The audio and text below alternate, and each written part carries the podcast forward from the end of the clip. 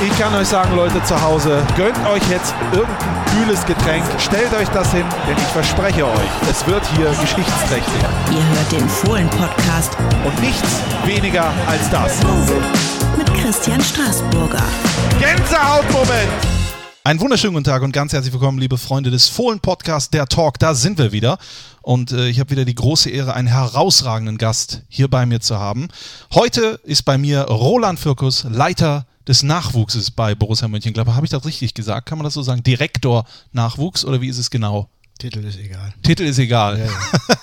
das, ist, das ist doch sehr sympathisch. Podcast. Sagt dir das irgendwas? Hast du mal einen gehört oder dich damit Ja. beschäftigt? Habe ich sogar, nämlich den von Martin Stranzel, den ich sehr, sehr interessant fand und deswegen, wie gesagt, eine schöne Geschichte. Ach, guck mal, sogar den Fohlen-Podcast gehört. Das, Also äh, Radio hören ist ja nicht mehr modern, aber äh, Podcast schon, schon habe ich gehört und äh, also ich höre gerne Podcasts. Das ist schön.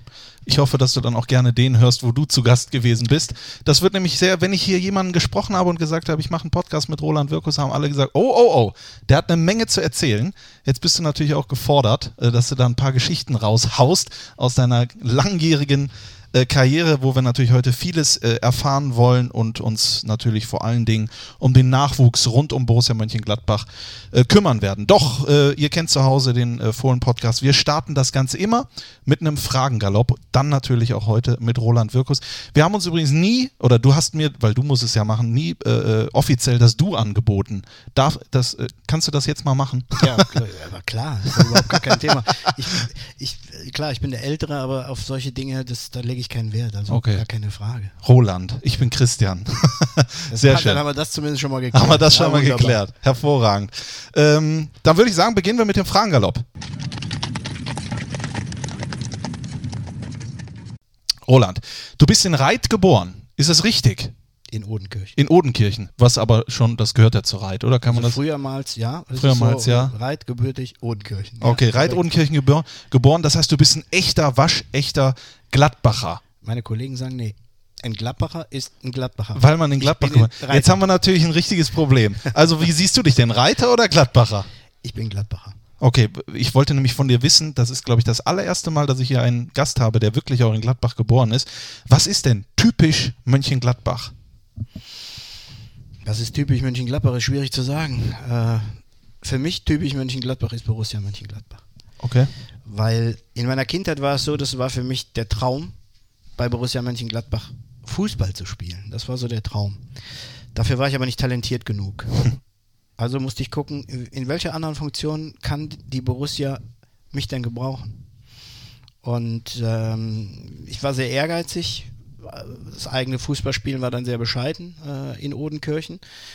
Aber trainermäßig war ich dann, äh, ich war von Ehrgeiz zerfressen und da hat man eine gute Funktion gefunden, weil ich ja über, über gewisse Jahre bei Borussia als Trainer gearbeitet habe und es hat mir unheimlich Spaß gemacht, den Club, dem Club zu dienen, weil letztendlich ähm, wir wollten wieder dahin im Jugendbereich, wo die Borussia mal war. Und ich glaube, das haben wir die, die letzten Jahre ganz gut hingekriegt. Jetzt die Aufgabe, uns da zu halten. Und das ist deutlich schwieriger. Als Ich sehe schon. Du bist richtig drin in deinem Beruf. Es ist eine Berufung, würde ich auch sagen. Da werden wir mit Sicherheit im Laufe des Podcasts auch drauf kommen. Der Schüler Roland Wirkus war. Durchschnitt. Warst du äh, faul oder? Ja, ich, habe ja letztendlich, war Sport für mich so eine, so eine Berufung und letztendlich alles, was Sport war, da habe ich mich äh, sehr gut motivieren können und alle anderen Dinge, das war dann halt ja schwieriger. Ich, es gab Fächer, wo ich sage, das war, da hatte ich Bock drauf. Ne? Wenn Geografie, äh, alles was, die, was pädagogische Dinge hatte, da hatte ich Bock drauf. Wenn es dann um, ja, Mathe ging, also da war ich eigentlich relativ talentiert, muss ich sagen. Hab dann irgendwann mal den Anschluss verpasst, musste das aber trotzdem im Abitur, äh, ins Abitur nehmen und das war ein großes Desaster. In den anderen Dingen, so Englisch und Geografie, äh, also Sprachen, da, das war schon absolut in Ordnung, das muss ich sagen. Würdest du mir deine Abi-Note nennen? 3,3. Oh, Also wenn jetzt mein Sohn zuhört, dem, dem habe ich gerade schon mal so eine Predigt gehalten und gesagt, mein lieber Freund, das ist schon die Grundlage, ähm, da, damit du gut performen kannst im späteren Leben. Dann sagt er, und du? ja. Ich sag, okay, äh, ich sag nichts mehr. Das Studium war dann deutlich besser, muss ich, muss ich sagen, als das Abi und ich habe wohl zur richtigen Zeit die Kurve nochmal gekriegt. Ja. Mein Abi-Durchschnitt ist 3,7. Das heißt, man braucht, glaube ich, 3, um bei Borussia angestellt zu werden. Weiß ich nicht. Ich glaube, meine Kollegen sind da deutlich besser, aber, äh, aber das ist jetzt keine getürkte 3-3, sondern das ist eher, äh, eigentlich habe ich mich besser gefühlt. Aber als Fußballer in Odenkirchen ähm, war das schwierig. Du hattest ein paar Lehrer, die am Gymnasium in Odenkirchen absolut Fußball- und Gladbach-affin waren. Das Problem war, die hatte ich nie. Außer mein Englisch-Leistungskurslehrer, der war Gladbacher durch und durch. Da hatte ich einen guten Stand. Das war optimal. Also das muss ich sagen. Fast so äh, erging es mir auch. Du kennst bestimmt den Dülkener FC. Ja, klar. Und kennst du den Präsidenten der damals Gerd Scheben? Ja, ich. Ja. Auch Lehrer, das war mein Lehrer und der hat mir sehr viel geholfen. Ich habe damals mit einem Freund die D-Jugend trainiert. Ja. Also falls du noch mal einen suchst, ich äh, habe da noch ein paar. Äh, Also bei äh, mir war die. Abi-Note äh, gekoppelt am Spielen in Odenkirchen und ich musste auf jeden Fall auch eine Jugendmannschaft trainieren. Sonst wäre das schwierig geworden beim Abi, aber hingekriegt. Alles wunderbar. Das, das läuft auch sehr gut. Äh, Ich würde mich gerne mal dafür interessieren, was du überhaupt nicht gut kannst. Kochen. Das kann ich mich gar nicht. Warum nicht?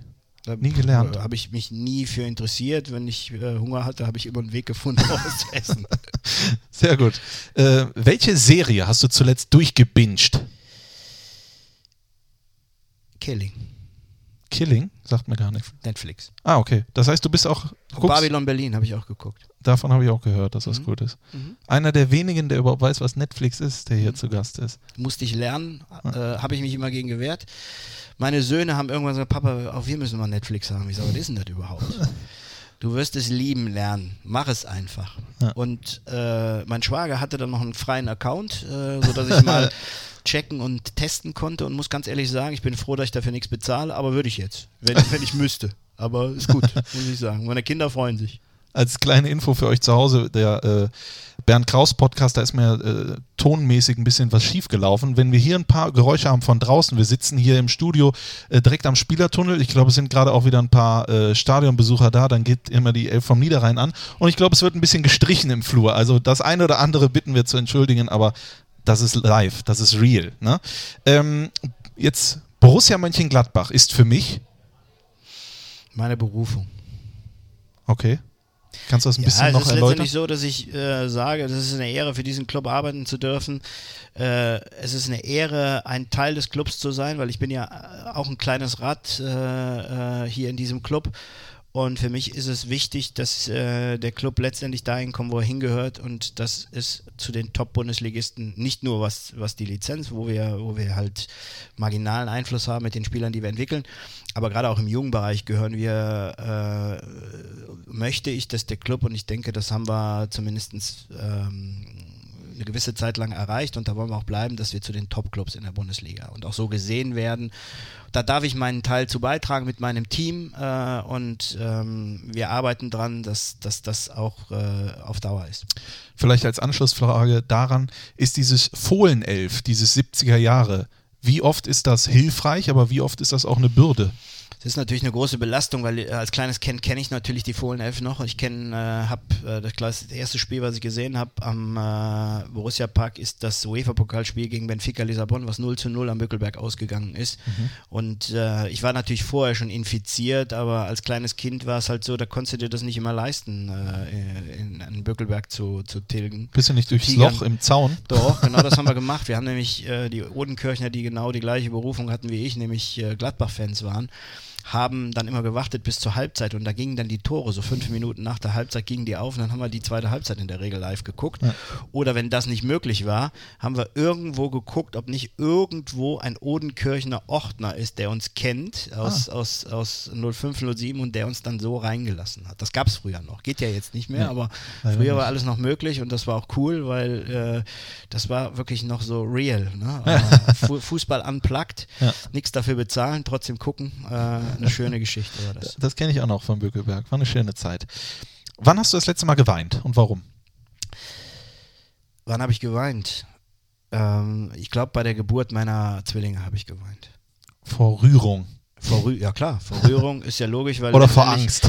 Ja, Angst hatte ich auch, weil damit waren es drei Kinder, geplant waren nur zwei und auf einmal äh, gab es drei. Äh, und das ist dann schon nochmal eine andere, man ist sich der Verantwortung erstmal nicht bewusst, aber dann, wenn sie da sind und bei dir im Arm liegen, Ja, aber dann bist du dir bewusst, dass du ja eigentlich jetzt eine größere Verantwortung hast als vorher. Ähm, und ähm, dann auch nicht mehr so egoistisch sein kann, weil die Kinder fordern ja letztendlich auch was ein. Und ich glaube, dem war ich mir dann bewusst. Und ähm, froh war ich natürlich, dass das alles ohne Probleme und ohne Komplikationen, weil Zwillinge ist dann schon immer ein kleines Risiko, dass das sauber über die Bühne gegangen ist. Und wie gesagt, es waren zwei Jungs.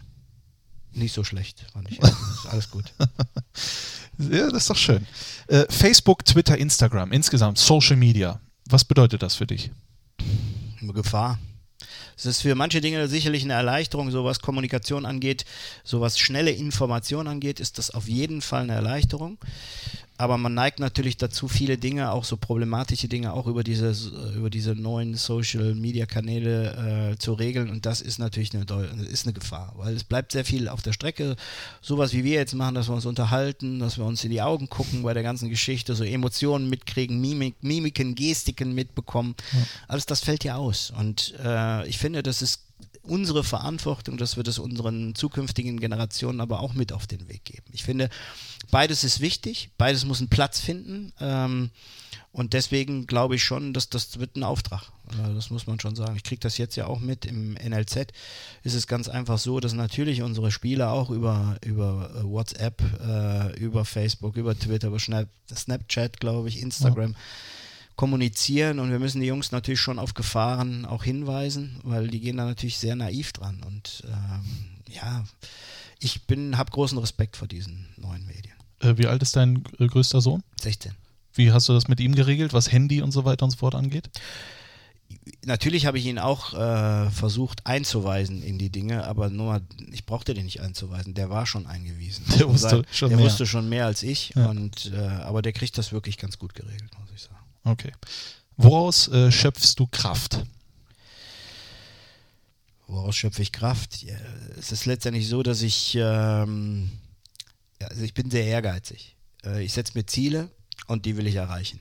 Und daraus schöpfe ich meine Kraft. Ich habe den Antrieb, Ziele zu erreichen. Ich bin klar fokussiert und ich ärgere mich, wenn ich Dinge nicht erreiche. Manchmal habe ich selber verbockt, manchmal habe ich aber gar keinen Einfluss auf Dinge.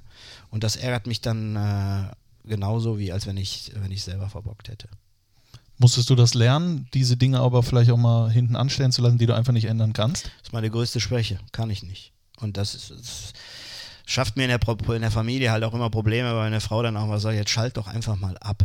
Mhm. Ich kann es nicht. Ich kann mich nicht vom Netz nehmen. Das ist vielleicht meine größte Schwäche, äh, dass ich immer online bin und dass ich immer äh, versuche zu funktionieren und auch versuche immer Lösungen zu finden, auch wenn es vielleicht gar keine gibt und bin dann von frustriert, wenn ich die Lösungen nicht finde, obwohl ich vielleicht vielleicht gibt es ja es gibt auch immer mal Dinge, wo es keine Lösungen gibt. Das muss ich akzeptieren, kann ich aber nicht. Wer leidet da am meisten drunter? Du oder dein ja, Umfeld? Ich, ja, ich glaube schon beide. Also ich leide drunter, aber mein Umfeld auch. Also früher war das so, wenn ich Spiele verloren hatte und ich wusste, ich fahre mit dem Traktor gegen den Ferrari Rennen, dann weißt du normalerweise, dass der Traktor das Rennen äh, nicht gewinnen kann. Selbst wenn er gut getuned ist, kann er das Rennen nicht gewinnen gegen Ferrari. Und trotzdem habe ich mich geärgert, wenn ich Spiele verloren habe. Und das hat oftmals drei, vier Tage gedauert, bis ich mich dann wieder äh, gesammelt habe und dann konnte ich das Ganze auch wieder konnte ich wieder fokussiert die nächste Aufgabe angehen. Das war nicht einfach, muss ich sagen, für meine Familie, für meine Söhne, ähm, aber auch für mich selber auch nicht, weil du, äh, weil du getrieben warst von, äh, von solchen Dingen. Dann äh, erübrigt sich, glaube ich, die nächste Frage, welche Charaktereigenschaft du gerne an dir ändern würdest. Das kann man ja im Prinzip damit ja absolut. Und ähm, was würde ich? Ich bin halt so einer, der wird es immer gerne allen recht machen. Das okay. geht aber nicht. Nee. nee. das geht nicht und deswegen ist das vielleicht auch eine Charaktereigenschaft. Die ist ja jetzt nicht schlecht, aber aber sie hindert in manchen. Äh, sie sie ist schon eine Hürde für manche Dinge. Zum Beispiel? Ja, wenn ich wenn man Spielern auch mal sagen muss, das reicht hier nicht mehr will man ihnen ja trotzdem weiterhelfen. Das reicht ja vielleicht hier nicht mehr, aber das heißt ja nicht, dass ja keine Endgültigkeit, was den Fußball angeht. Und dann will man ihnen helfen, äh, äh aber da kommt man ja auch an seine Grenzen, sage ich jetzt mal. Und ja. das ist schon, das belastet mich dann meistens, ja. Reden wir gleich noch äh, ausführlich drüber, selbstverständlich. Über wen oder was kannst du sehr gut lachen? Über wen kann ich lachen? Über mich selber. Aber natürlich auch über andere. Über meine Kiddies kann ich natürlich lachen. Das ist schon witzig. Ja. Ähm, weil wie gesagt, ähm, als meine Zwillinge noch jung waren, das ist einfach, wenn so Kinder miteinander kommunizieren, wenn sie ähm, wenn sie sich unterhalten, da sind schon so ein paar witzige Dinge dabei, das muss man schon sagen. Und so Zwillinge ist ja nochmal eine andere Welt, weil die haben ihre eigene Welt und die müssen eigentlich nicht nach außen kommunizieren. Das reicht schon, wenn sie sich selber, also wenn sie, wenn sie im, in dem kleinen Zirkel kommunizieren, da kommen schon mal so ein paar witzige Dinge raus. da kann man schon drüber lachen äh, im Nachgang. Anfangs äh, sieht man es dann immer ernst, aber im Nachgang muss man dann schon manchmal schmunzeln über so ein paar Sachen. Ne? Ja, kann ich mir vorstellen. Ähm, mein größter beruflicher Fehler war,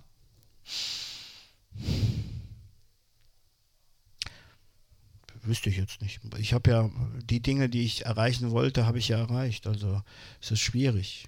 Ich habe mal äh, natürlich mich mit dir beschäftigt. Du hast mal gesagt, es war vielleicht ein Fehler damals, Louis Holtby gehen zu lassen.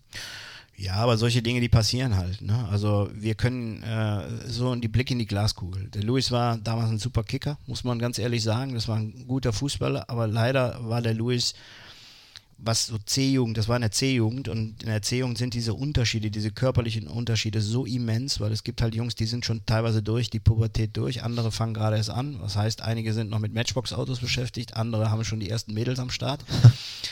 Und bei Louis war das halt so, das war ein geiler Kicker, aber Louis war einfach äh, relativ klein und ähm, war körperlich äh, nicht in der Lage, in der Liga schon mitzuspielen. Aber ich habe schon gemerkt, dass der fußballerisch deutlich besser ist als die Jungs, die dort spielen. Und die Frage ist, wie konntest du das einbinden? Und dann hat Lewis mich gefragt, du, Trainer, ich hätte gerne 100% Einsatzzeiten. Ich wollte ihn unbedingt halten, weil ich schon gesehen habe, dass das ein guter Kicker ist und habe ihm gesagt, du 100% kann ich dir nicht äh, versprechen, und, aber ich versuche so viel wie möglich Spielzeit dir zu geben.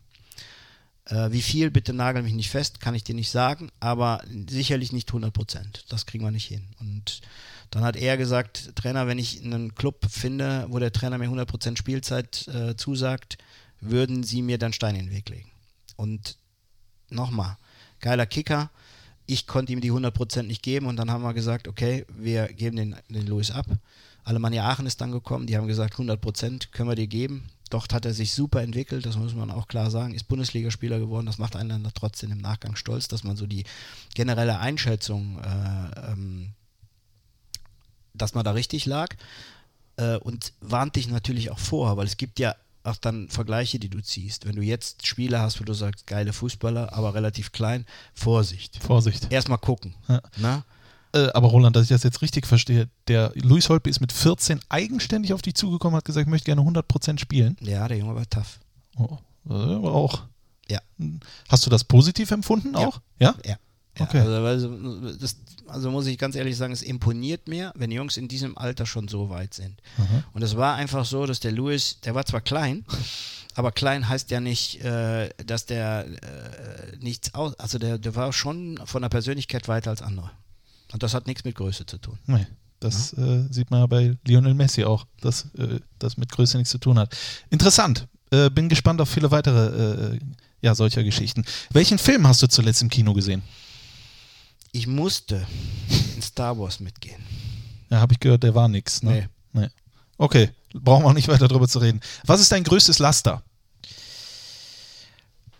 Was ist mein größtes Laster? Ungeduld. Ich möchte alles so schnell wie möglich regeln. Das ist natürlich blöd für jemanden, der immer in die Zukunft. Äh, ne? ja, ja, ja, das ist so. Ich bin sehr, sehr ungeduldig und wie gesagt, ähm, und deswegen, und man hat mir immer gesagt, du äh, hab Geduld und äh, es gibt ein paar Dinge, die brauchen Zeit und äh, das im Nachhinein verstehe ich das auch immer, aber ich habe so das Problem, ich will das so schnell wie möglich geregelt haben. Und zwar in allen Bereichen, ob das im Fußball ist, im privaten Bereich. Äh, so, das ist für mich so wie, wie äh, das belastet mich und das will ich weghaben. Okay. Sehr interessant. Wann hast du dich zuletzt richtig überfordert gefühlt? Es gibt immer Phasen, wo man, äh, äh, wo man merkt, oh, jetzt kommst du an deine Belastungsgrenze ran, aber ich finde dann immer wieder einen Weg, äh, mich runter, so ein bisschen zumindest runterzufahren, um dann auch wieder äh, belastet werden zu können. Es ist immer so, dass Fußball ein sehr dynamischer Prozess ist. Da gibt es Phasen, wo du wirklich äußerst äh, belastet bist. Ähm, aber nochmal, ich finde immer wieder einen Weg, wo man dann äh, die Sachen nüchtern betrachten kann und, und Entscheidungen treffen kann, finde ich. Und zu Hause ist es letztendlich so, wann habe ich mich zuletzt überfordert gefühlt? War auch eine ganz witzige Geschichte. Meine Frau ist krank gewesen und ich war für den kompletten Haushalt zuständig. kompletten Haushalt. Heißt Kochen, Putzen, Waschen, Hund, äh, für alles. Da muss ich ganz ehrlich sagen, da ist der Fußball gar nichts gegen. äh, da muss man ehrlich sagen, da fühlte ich mich komplett überlastet. Ja. Überlastet, überfordert und inkompetent. Da sieht man mal, äh, wie schwer es die Mütter alle haben Ja. ne, mit diesen ganzen Sachen. Äh, Kuss an alle Muttis. Ähm, wenn du gerade gesagt hast, du hast dann immer so einen Weg gefunden, wo kannst du richtig entspannen? Wo kannst du abschalten bei welchen Sachen? Hörbücher hören. Hörbücher Mhm. zum Beispiel, die drei Fragezeichen. Nein, nein, nein, nein, nein. Also mein Schwager, der hat immer gesagt, hör das mal, nee, das kann ich nicht. Ich muss dann Thriller hören oder äh, so, so Geschichte Andreas Gruber, äh, also höre ich schon schon mal gerne. Es ist auch so, dass du ja oftmals im Auto unterwegs bist, weil du zu irgendwelchen diversen Sichtungen, Sichtungen unterwegs bist. Und äh, da ist es so, wenn es eine lange Fahrt ist, nicht bei kurzen, aber bei längeren Fahrten, ja, dann äh, streame ich schon mal ein Hörbuch und dann äh, kannst du dabei gut entspannen, sage ich jetzt mal. Sehr interessant. Äh, welche Eigenschaften schätzt du an Menschen im Besonderen? Ehrlichkeit. Das kam schnell. Mhm. Weil das ist für mich ist es wichtig, dass man ehrlich mit Menschen umgeht. Weil das ist die Grundlage, wenn man zusammenarbeiten will, ist Ehrlichkeit, Vertrauen, ähm, sind für mich sehr, sehr wichtige Eigenschaften. Das ist so die Basis. Alles andere, finde ich, aber ist meine Meinung, kann man sich erarbeiten, das nicht. Ja. Ne? Das stimmt. Sehr gut gesagt. Das war der Fragengalopp. Die letzte Frage ist immer, welcher Song ist dein aktueller Lieblingshit? Du hast mir Castle on the Hill aufgeschrieben. Von wem ist das? Ed Sheeran. Ed Sheeran. Mhm. Wie kommt die, äh, der Bezug zu dem Lied? Du, ich kann es dir gar nicht sagen. Ed Sheeran war so, ich war äh, äh, im Wintersport äh, in der Eifel und dann sind wir ins Kino und das Lied war so der Abspann. Ne? Und der I See Fire war der Abspann, äh, auch von Ed Sheeran. Ja. Da war der noch sehr unbekannt. Und, Okay. und danach habe ich gesagt, du, das ist ein cooles Lied und jetzt bleibst mal dran, was dann zusätzlich, was, was dann später noch kommt. Und deswegen bin ich an Ed Sheeran dran geblieben, finde ich fantastisch, muss ich ganz ehrlich sagen. Und da ist egal welches Lied, aber das ist jetzt so eins der neueren. Äh, und so I See Fire war so das erste, was ich von ihm wahrgenommen habe. Sensationell. Ed Sheeran, Castle on the Hill. Das äh, gibt es jetzt in der Spotify-Playlist. Könnt ihr mal rüber von Fohlen Podcast, die, der Talk, die drei äh, Songs von unserem Gast Roland Wirkus. Und dann geht es gleich weiter mit dem zweiten Teil. Und dann wird es richtig interessant. Hier ist Christoph Kramer. Bis jetzt war es ja schon super, aber jetzt wird's richtig gut. Viel Spaß mit dem Fohlen-Podcast. Da sind wir wieder. Fohlen-Podcast, der Talk mit Roland Wirkus. Wir haben den äh, Fragengalopp hinter uns gelassen und äh, werden jetzt mal ein wenig konkreter. Seit 1990 bist du bei Borussia Mönchengladbach. Äh, ich habe rausgefunden, ich hoffe, dass du das bestätigen kannst, du wurdest entdeckt bei einer Hallenstadtmeisterschaft als B-Jugendtrainer von Odenkirchen äh, und dann wurdest du angesprochen, weil ihr habt dieses Turnier gewonnen. Ist das richtig? Kannst du da mal ein bisschen erzählen? Ja, es war einfach so, dass wir, damals waren die Hallstatt-Meisterschaften ein Riesenevent in äh, der Stadt Mönchengladbach, weil du hattest halt mit Borussia einen Bundesligisten, hattest mit dem RSV, mit dem Reiter Spielverein, hattest du einen Oberligisten, das war damals dritte Liga und äh, dann gab es diese Lokalkämpfe, Borussia Reit, Odenkirchen, äh, Wickrad Giesenkirchen, das waren so die Tru Truppen und wir hatten damals in Odenkirchen ähm, eine wirklich richtig, richtig gute B-Jugend und wir haben an diesen Hallenstadtmeisterschaften teilgenommen und das Ziel war es, äh, ja, so weit wie möglich zu kommen. Wir haben gar nicht gedacht daran, dass wir äh, vielleicht Stadtmeister in der Halle werden. Heutzutage hat das so gar keine, kein, äh, ist das so gar kein Ziel mehr, aber früher war das so ein Ziel, Stadtmeister oder Hallenstadtmeister zu werden. Und die Foren haben wir ganz gut überstanden und dann irgendwann im Halbfinale haben wir gegen Borussia Mönchengladbach gespielt. Und äh, ich kann mich erinnern, wir haben 4-1 gewonnen gegen Borussia, obwohl die eigentlich klar bessere Mannschaft waren. Aber wir sind dann auch am Ende Stadtmeister geworden. Äh, ich weiß gar nicht mehr gegen wen im Endspiel. Ich glaube gegen den ersten FC oder gegen Reiter Spielverein. Und äh, auf der Tribüne saß äh, Gerd Schom, ehemaliger Cheftrainer, Jugendcheftrainer bei Borussia Mönchengladbach. Und der hat dann gesagt, guck mal, mit dem kleinen Schreihals da draußen, ähm, mit dem sollten wir uns mal beschäftigen. Die haben mich dann eingeladen zu einem Gespräch, äh, zum, zum Bökelberg damals noch und ich war sehr ehrfürchtig, äh, habe geschwitzt wie ein Schwein ähm, und habe gedacht, meine Güte, was mag da jetzt kommen? Und haben mich dann halt gefragt, ob ich ähm, Trainer bei Borussia werden möchte. Und es war nicht so einfach. Warum? Weil du hattest eine super Clique in Odenkirchen, du hattest eine gute Mannschaft und äh, ich habe gespielt damals in der ersten Mannschaft in Odenkirchen und das war so was, äh, so wenn ich meine Jugend sehe, war das eine geile Zeit, das muss man einfach sagen. Wir hatten eine große Clique, die super harmoniert hat miteinander und äh, ich wusste, wenn du weggehst von Odenkirchen, dann wird es auch irgendwann so sein, dass du nicht mehr dort spielst, weil einfach ähm, das ein großer Zeitfresser ist. Zeitfresser hört sich so negativ an, aber es ist ja eigentlich was Positives, weil wenn ich was mache, dann mache ich es zu 100 Prozent. Ja. Es ist doch klar, dass deine sozialen Kontakte dann darunter leiden. Und das war auch so. Das muss ich ganz, das hat mich auch belastet, muss ich ganz ehrlich sagen, weil ich habe mich so ge gefühlt. Es war vielleicht nicht so, aber ich habe mich so gefühlt wie so, so eine Persona non grata in Odenkirchen. Obwohl Okay. ich ja eigentlich äh, ähm, für den größten Club in der Stadt arbeiten durfte. Und für mich war das einfach, äh, ich war stolz. Es hat nicht jeder so gesehen, weil, ähm, ja, weiß ich nicht, ob das Neid ist oder was auch immer, ich kann es dir nicht sagen. Aber es war eine schwierige Zeit für mich, weil ich gerne in dieser Clique war, weil es viel, viel Spaß gemacht hat. Zu einigen habe ich auch jetzt noch Kontakt, aber es ist deutlich weniger geworden und ich brauche, um gut funktionieren zu können, brauche ich ein, ein gutes soziales Umfeld. Und was, was glaube ich, jeder braucht. Äh, Jeder muss gut in seiner Um- Umgebung eingebunden sein. Und das war damals so in Odenkirchen. Deswegen, äh, ich brauche zwar nicht lange zu überlegen, aber so im Hinterkopf hatte ich diese Befürchtung, hatte ich und das ist schon so eine, die erste Zeit war nicht so einfach, aber äh, habe ich dann gut hingekriegt, weil man hat mir die, die, die U15 direkt angeboten bei Borussia Mönchengladbach. War eine geile Truppe. Warum? Weil Marcel Ketteler war einer der, der Spieler, war Jungjahrgang damals. Ähm, und äh, ich muss sagen, schon im ersten Jahr äh, haben wir, haben wir glaube ich, wir sind, äh, äh, damals gab es noch drei Niederrhein-Ligen, so hießen die Ligen damals. Und wir sind Erster geworden in einer dieser Niederrhein-Ligen und waren dann im Endspiel um die Niederrhein-Meisterschaft. Und äh, ich kann mich noch erinnern an ein Spiel gegen KfC Uerdingen. Eigentlich waren wir schon durch, wir brauchten nur unentschieden zu spielen äh, in Uerdingen. Und in der sechsten Minute der Nachspielzeit schießen die Oerdinger das Tor und äh, wir sind dann quasi Zweiter geworden. Oh. Vor Frust habe ich den Schlüssel weggeworfen. Leider war es der Busschlüssel und die Mannschaft musste verweilen äh, in Oerdingen, weil wir kamen nicht weg. Hab dann schweren Anschiss von unserem damaligen Jugendleiter bekommen.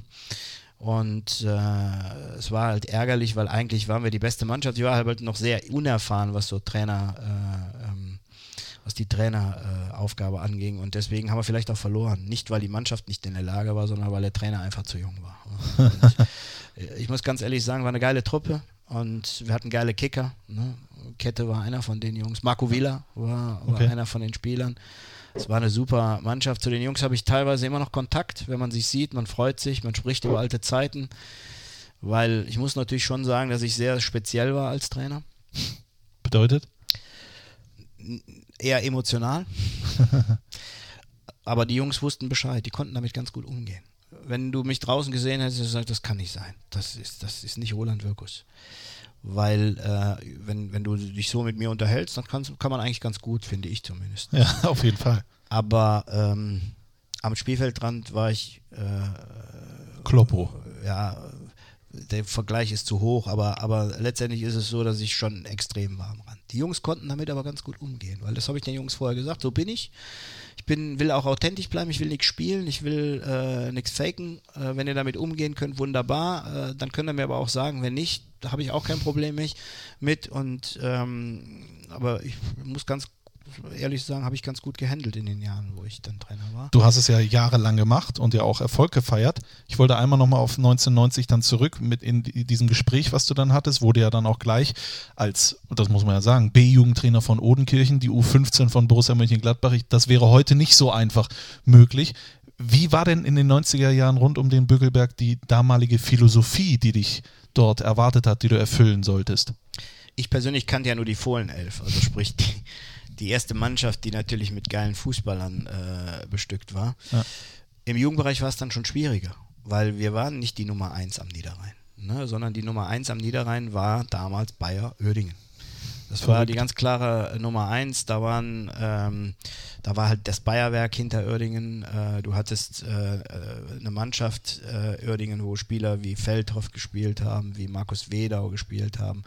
Alles Top-Fußball, Sebastian Hahn gespielt haben, alles Top-Fußballer. Die äh, Mannschaft war meilenweit von uns weg, das muss man klar sagen. Und dann kam Fortuna Düsseldorf Und dann irgendwann kam Borussia Mönchengladbach. Und ich habe gesagt, meine Güte, aber das kann ja nicht sein. So eine geile erste Mannschaft im Jugendbereich sind wir die, nicht die, die erste Geige am Niederrhein und das muss geändert werden.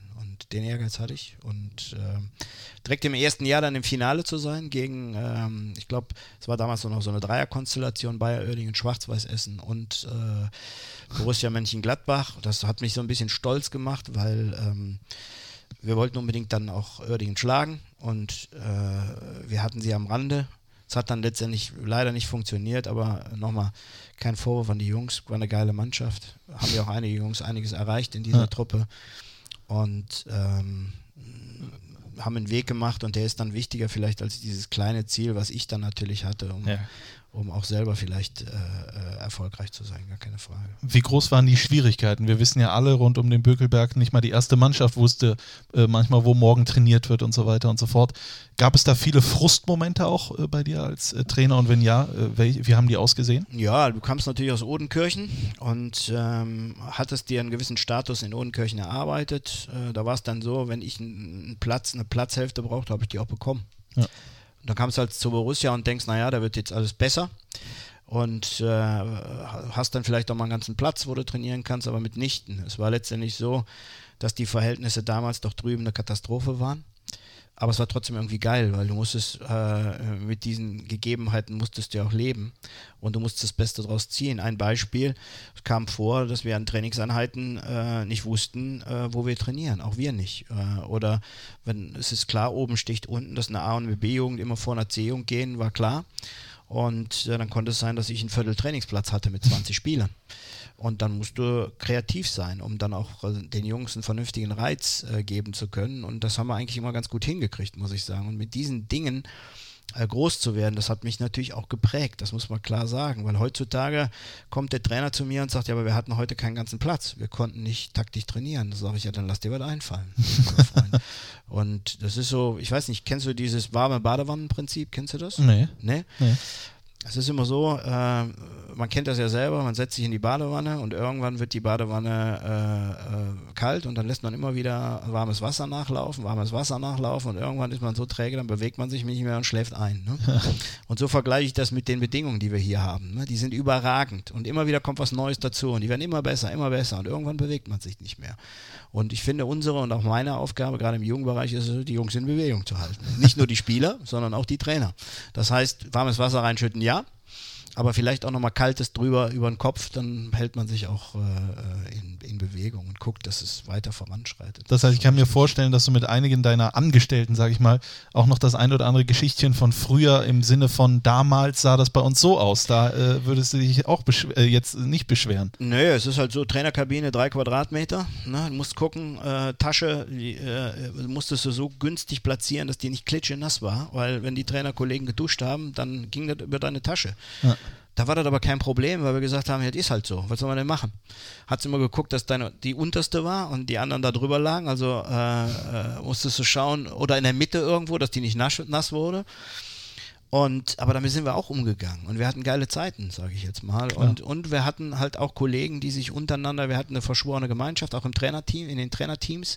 Und die haben sich halt untereinander sehr viel geholfen. Es gab keine, man hat sich gefreut über den Erfolg des anderen, weil das ja letztendlich ein Cluberfolg ist. Ob jetzt die C-Jugend erfolgreich ist oder die B-Jugend oder die A-Jugend, das ist ein Erfolg des Clubs. Und wer die trainiert hat, war dann scheißegal. Man hat sich für die Mannschaft gefreut, weil die Jungs hatte man ja selber irgendwann und ähm, das war, das hat zusammengeschweißt. Die Bedingungen haben zusammengeschweißt. Man war kleiner und das war alles sehr intim, sage ich mal. Und wenn ich mich noch an die Zeit mit, un, mit unserem damaligen B-Jugendtrainer Hartmut Schürings erinnern, der auch Platzwart war, der wirklich alles für den Club getan hat, äh, dass die Bedingungen wenigstens noch ertragbar waren. Was heißt, der hat die Feuerwehrschläuche vom, von der Feuerwehr rübergeschleppt, um den Aschenplatz zu sprengen, damit der, äh, damit der nicht so staubig war. Äh, eine geile Geschichte. Und das hat er nicht nur für seine Mannschaft getan, sondern für alle. Äh, und das ist eine geile, geile Sache gewesen. Und das hat wirklich zusammengeschweißt, war eine geile Zeit. Und die möchte ich nicht missen, weil die mich geprägt hat und ich Dinge dann vielleicht auch besser einschätzen kann. Äh, und ich finde, damals sind wir noch viel, viel demütiger an Dinge rangegangen. Also ich war, gerade wenn du das Gespräch, ich war, ich hatte wirklich, war, war sehr demütig in diesem Gespräch. Würde mir wünschen, dass, dass, ähm, dass einige Kollegen auch mehr Demut zeigen würden. vor der Größe des Clubs, vor dem, was der Club geschaffen hat hier.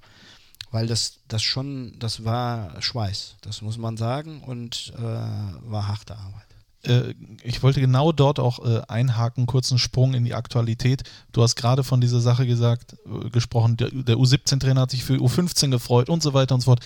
Ist das in der Aktualität auch so? Jetzt nicht nur bezogen auf unseren Verein, sondern allgemein hat sich da was verändert? Ja, jeder hat ja so seinen eigenen Karriereplan heutzutage. So ist das große Wort, Karriereplan. Das gibt es ja nicht nur bei Spielern, das gibt es ja auch bei Trainern. Ja. Und jeder Trainer, äh, und nicht alle, aber sehr, sehr viele, möchten so schnell wie möglich, so hoch wie möglich trainieren. Birgt immer Gefahren. Gar keine Geschichte, gar keine Frage, finde ich. Weil ich finde, du brauchst eine gewisse Substanz, um im absoluten Top-Fußball überleben zu können. Sowohl als Spieler als auch als Trainer. Und dafür finde ich, solltest du auch lernen, weil ich glaube, dass man im Jugendbereich einfach auch Fehler machen darf. Man darf sich ausprobieren und ich glaube, dass man dann, wenn man intelligent ist, gleiche Fehler nicht nochmal machen wird. Und wenn du dann irgendwann nach oben kommst, dann ist die Wahrscheinlichkeit sehr, sehr hoch, dass du Fehler, die du im Jugendbereich schon gemacht hast, die machst du oben nicht mehr. Und deswegen glaube ich, hast du mehr Substanz, wenn du über Jahre hinweg im Jugendbereich äh, gearbeitet hast. Und das fehlt mir manchmal. Das ist nicht bei allen so, das muss man auch sagen. Man kann nicht alle über einen Kamm scheren, aber bei sehr, sehr vielen ist das so, dass sie sagen, aber das kann ich alle schon. Mhm. Dann merken sie oben, dass vielleicht Dinge, andere Dinge gefordert werden und äh, sie machen die ersten Fehler und kommen aus der Schleife nicht mehr raus. Und dann hat das ja eine ganz andere mediale Bedeutung, als das im Jugendbereich äh, ist. Und dann wird es problematisch, sage ich jetzt mal. Das äh, kann ich mir vorstellen. Wie, wie, siehst du da deine Aufgabe, dagegen zu wirken? Wie machst ja, du das? einfach, einfach den, den, ähm, jetzt den Kollegen zu erzählen, wie es bei mir halt war. Okay. Und ihnen versuchen, äh, so ein paar Dinge einfach auch mit auf den Weg zu geben. Und dass es wirklich wichtig ist, dass ich mir so eine Substanz erarbeite, weil es einfach die Wahrscheinlichkeit höher macht, dass ich im absoluten Top-Fußball auch länger verweilen kann. Sowohl als Trainer als auch als Spieler du musst das ja vergleichen mit einem Haus. Wenn das Fundament nicht stimmt, äh, bricht es irgendwann mal weg. Ne? Die Wahrscheinlichkeit ist äh, sehr hoch, dass bei dem kleineren Sturm schon das Haus dann wegkippt. Ne? Ja. Nicht mal bei dem großen, da kann es eh immer passieren, aber bei einem kleinen Sturm ist die Wahrscheinlichkeit sehr hoch, dass dir alles äh, dann zusammenbricht. Das ist richtig. Wieder zurück in die 90er Jahre. Was würdest du sagen, war dein Schlüsselmoment als Trainer, wo du dein, ja, ich sag mal, den Respekt, den du dir erarbeitet hast, du bist nicht ohne äh, Grund so lange bei Borussia Mönchengladbach ja, wo, wo da so ein Umdenken stattgefunden hat, wo da gesagt wurde, der Roland Wirkus, das ist wirklich einer, äh, auf den man bauen kann. Ist immer schwierig, wenn man über sich selber reden muss, muss ich ganz ehrlich sagen, aber vielleicht war es einfach so, man hat mich ja reduziert auf diese Schreierei. Ne? Draußen hat man immer gesagt, ein Schreihals. Ja. Aber die kannten mich ja gar nicht. Und äh, sie kannten halt nur das, was an Emotionen nach draußen ging, aber so im Innenverhältnis kannten sie mich nicht. Und ich glaube, dass ich, was ich, was ich immer, finde ich, ganz gut gemacht habe, war eine sehr gute Beziehung zu meinen Jungs zu haben, zu den Spielern zu haben. Und ich finde, dass so Authentizität mit das Wichtigste ist. Ehrlichkeit, Authentizität ist wichtig, weil das werden die Jungs dir danken. Manchmal ist es hart, die Jungs verstehen es im Moment dann nicht oder auch Kollegen verstehen es nicht, aber wenn sie es dann ein Jahr oder zwei später verstehen, dann reicht das ja, weil du kannst als Trainer nicht der Freund der Spieler sein. Letztendlich hast du einen Auftrag, du willst Jungs besser machen. Das ist ein harter Weg und da muss man dann auch mal anecken. Aber es muss immer fair und ehrlich bleiben. Und ich glaube, das haben die Spieler gesehen und das haben irgendwann auch die Offiziellen gesehen, dass sie gesagt haben, das ist so die große Stärke von Roland Wirkus. Ähm, das ist ein Mensch, der sehr ehrlich ist, das ist ein Mensch, der authentisch ist und das ist ein Mensch, der für klare Werte steht und ähm, die er dann auch an seine Jungs vermittelt. Und jetzt war das so, Fachlichkeit ist auch wichtig, finde ich, äh, ist so auch, gehört mit zu den Grundlagen. Aber ich finde so, der Trainer macht sich aus, äh, das ist, äh, der Trainerberuf ist ein viel, vielschichtiger Beruf. Und da gehört ja Führung dazu, da gehört Fachkompetenz dazu, also Führungskompetenz dazu, Fachkompetenz dazu, Sozialkompetenz dazu. Heutzutage glaube ich, aber bitte, das ist jetzt vielleicht mein, ähm, mein meine, meine äh, eigene Idee, dass wir viel zu viel Wert legen auf die Fachkompetenz. Die ist wichtig, zweifelsfrei aber es ist nicht das Wichtigste. Sozial- mhm. und Führungskompetenz sind mindestens genauso wichtig. Und was ich bewundere, ich habe durfte Jupp Heinkes, das war so der Held meiner Jugend, muss ich ganz ehrlich sagen, und den durfte ich mal in einem Gespräch äh, hier im Borussia Park kennenlernen, so was Jugend angeht, und äh, muss ich ganz ehrlich sagen, ich war begeistert mhm. und habe ihm auch gewünscht, dass er in diesem Jahr das Triple holt in München. Hat er leider nicht geschafft. Trotzdem würde das jetzt nicht an seiner Person äh, rütteln, weil er ist einfach eine Persönlichkeit. Und das gehört bei einem Trainerjob dazu. Und wenn du das nicht hast, kannst du fachlich äh, überragend sein. Wenn du, die beiden anderen äh, Dinge fehlen, glaube ich, ist die Wahrscheinlichkeit sehr hoch, dass das äh, nicht, nicht äh, von langer Dauer sein kann, Erfolg zu haben. Ich glaube, Jupp Heynckes große Stärke war ja dann irgendwann, dass er dieses Sozialkompetenz-Ding über diese Fachlichkeit gestellt hat. Wie er dann mit seinen Spielern umgegangen ist, diese Vaterfigur, dieses auch etwas mal ein bisschen loslassen von diesem ganzen fachlichen, taktischen, was ihn ja, glaube ich, damals so 90er Jahre, vor allen Dingen Eintracht Frankfurt und so, was ihn ja aufgefressen hat, glaube ich. Ne? Ja, aber ich denke, man, und das ist ja so das, was man braucht, man muss aus den Dingen lernen. Ja. Und das ist so äh, eine Qualität, das gehört mit zur Qualität und das glaube ich, äh, er, ist gen- er ist ehrgeizig ohne Ende, glaube ich. Äh, das hat ihn auch äh, belastet Ja. und er ist einfach gelassener geworden und dann kannst du deine Stärken natürlich und die hat er, äh, ohne Wenn und Aber und dann kannst du die natürlich auch viel besser einsetzen, finde ich. Hast du damals, als du Trainer geworden bist, auch in einem nachgeeifert? Gab es ein Vorbild? Ne, gab's nicht. Gab es nicht. Du wolltest einfach du selber sein. Ja. Das hat ja, das hat ja völlig äh, ausgereicht. Äh, jetzt warst du, äh, wenn ich es richtig sehe, 18 Jahre Nachwuchstrainer bei Borussia Mönchengladbach, U15, U17 und Co-Trainer der U19-Mannschaft. Jetzt hast du natürlich hunderte, wenn nicht sogar tausende Spieler gehabt. Jetzt ist es natürlich schwierig zu sagen, äh, lass uns erstmal darüber sprechen, wenn du das Thema Sozialkompetenz, aber auch so eine Art Vaterfigur muss man ja dann auch sein. Was war so das Schwierigste? Kannst du dich an, an schwierige Entscheidungen, Momente erinnern, die dir vor allen Dingen äh, im, im, in, der, in der Niere stecken, sage ich mal? Ja, es gibt ja immer Jungs und das, das, da muss man sich einfach auch klar drüber sein. Es gibt ja überall gibt es Sympathien und Antipathien. Und äh, wenn du auf eine Gruppe triffst, dann ist das relativ schnell, dass, äh, äh, dass du gescreent hast, wer ist der sympathisch und wer ist der nicht sympathisch. Das, musst du dir, dem musst du dir erstmal bewusst werden, dass es so ist. Und dann gibt es Jungs, die dir, und, aber trotzdem musst du professionell bleiben. Das ist der Anspruch, den ich zumindest an mich habe. Egal, ob du einer sympathisch ist oder einer unsympathisch ist, du musst sauber, fair, vernünftig und sehr professionell mit den Jungs umgehen. Und die schwierigsten Entscheidungen sind immer die gewesen, wenn dir einer sehr sympathisch war, aber der Weg hier war beendet. Und das ist, weil so ein Louis Holtby zum Beispiel, der war mir eigentlich sympathisch. Durfte ich ihm aber nicht zeigen. Irgendwann, wenn ein Spieler mich länger, und das war immer so bei Borussia, du hast die Mannschaft immer nach einem Jahr abgegeben. Okay. Wenn du eine Mannschaft, und das ist hinterher passiert, weil ich C-Jugendtrainer war und dann irgendwann die B-Jugend übernommen habe, und so hatte ich einen dann auch mal vier Jahre. Und irgendwann kennen die dich ja und wissen genau, okay, wenn der so mit dir umgeht, äh, haben dann die Kollegen, dann ist der der, dann mag der dich eigentlich. Äh, also nimm dann jetzt, äh, äh, ähm, nimm es nicht so schwer. Wenn, wenn, und das sind so die schwierigsten Entscheidungen, wenn dir einer sympathisch ist, aber rein professionell musst du dem leider sagen, es reicht nicht. Ja. Du darfst dich davon nicht leiten lassen und du musst die Entscheidung dann treffen. Und das sind die schwierigsten Entscheidungen. Und Holpi war jetzt eine Entscheidung, die war sehr, sehr schwierig, muss ich ganz ehrlich sagen. Und es tut einem dann auch unheimlich weh. Es war dann, die zweite Entscheidung war, ähm, wir waren ein einziges Mal mit der B-Jugend in Abstiegsnöten in der Niederrheinliga. Damals war Hartmut Schürings ein wirklich von mir sehr geschätzter Kollege Trainer dieser Mannschaft. Und der Club hat dann gesagt, Roland, tu mir einen Gefallen, du machst die C-Jugend, aber du rettest die B-Jugend. Okay. Das heißt, du musstest seinen Job übernehmen. Ich musste meinen, seinen Job übernehmen, das war eine Katastrophe für mich, weil ich ihn sehr als Menschen sehr, sehr, sehr geschätzt habe. Und das ist für mich, das war, das war hart, muss ich ganz ehrlich. Er hat mich auch sehr belastet. Wir haben die Klasse dann gehalten, die hätte er aber auch gehalten. Da wäre ich fest davon überzeugt gewesen, dass er mit dieser Mannschaft diese Klasse auch gehalten hätte. Aber wir haben die Klasse gehalten, alles gut. Und letztendlich habe ich mich gefragt und ich musste mich so ein bisschen davon abgrenzen und gesagt, ich tue es für den Club. Ja. Und ähm, das waren schon schwierige Dinge, das muss man sagen. Und das Abitur, das war auch schwierig. Aber alles gut. Was würdest du sagen, war dein bester Jahrgang, den du jemals trainiert hast? 92er. Weil da Spieler drin waren wie Julian Korb. Julian Korb, Marc-André Testegen, Jonas Mali, Armin Younes, Bernhard Janicek, Alex Bieler, der heißt jetzt Mühling, Mühling. spielt in äh, Holstein-Kiel. Ja. Ist ja nicht so üblich, dass ein Mann den Namen seiner Frau übernimmt. Aber, Das macht dich verrückt, ne? Ja, macht mich beim Alex verrückt, aber ist halt so. Ja. Ne? Äh, spiegelt ihn aber so ein bisschen wieder, finde ich, den Alex. Ja? Ist ein geiler Kicker. Ne? Aber Eigentlich was ein fehlt geiler da? Kicker. So ein bisschen mehr Biss, finde ich. Okay. Und so ein bisschen mehr, das ist meine Meinung, da stehe ich letztendlich zu. Und ähm, eigentlich ein guter Fußballer. Eigentlich müsste der Bundesliga spielen. Hat Lucien Favre nicht mal äh, zu ihm gesagt, vergessen Sie nicht Alex Bieler? Ja, ja. Ja.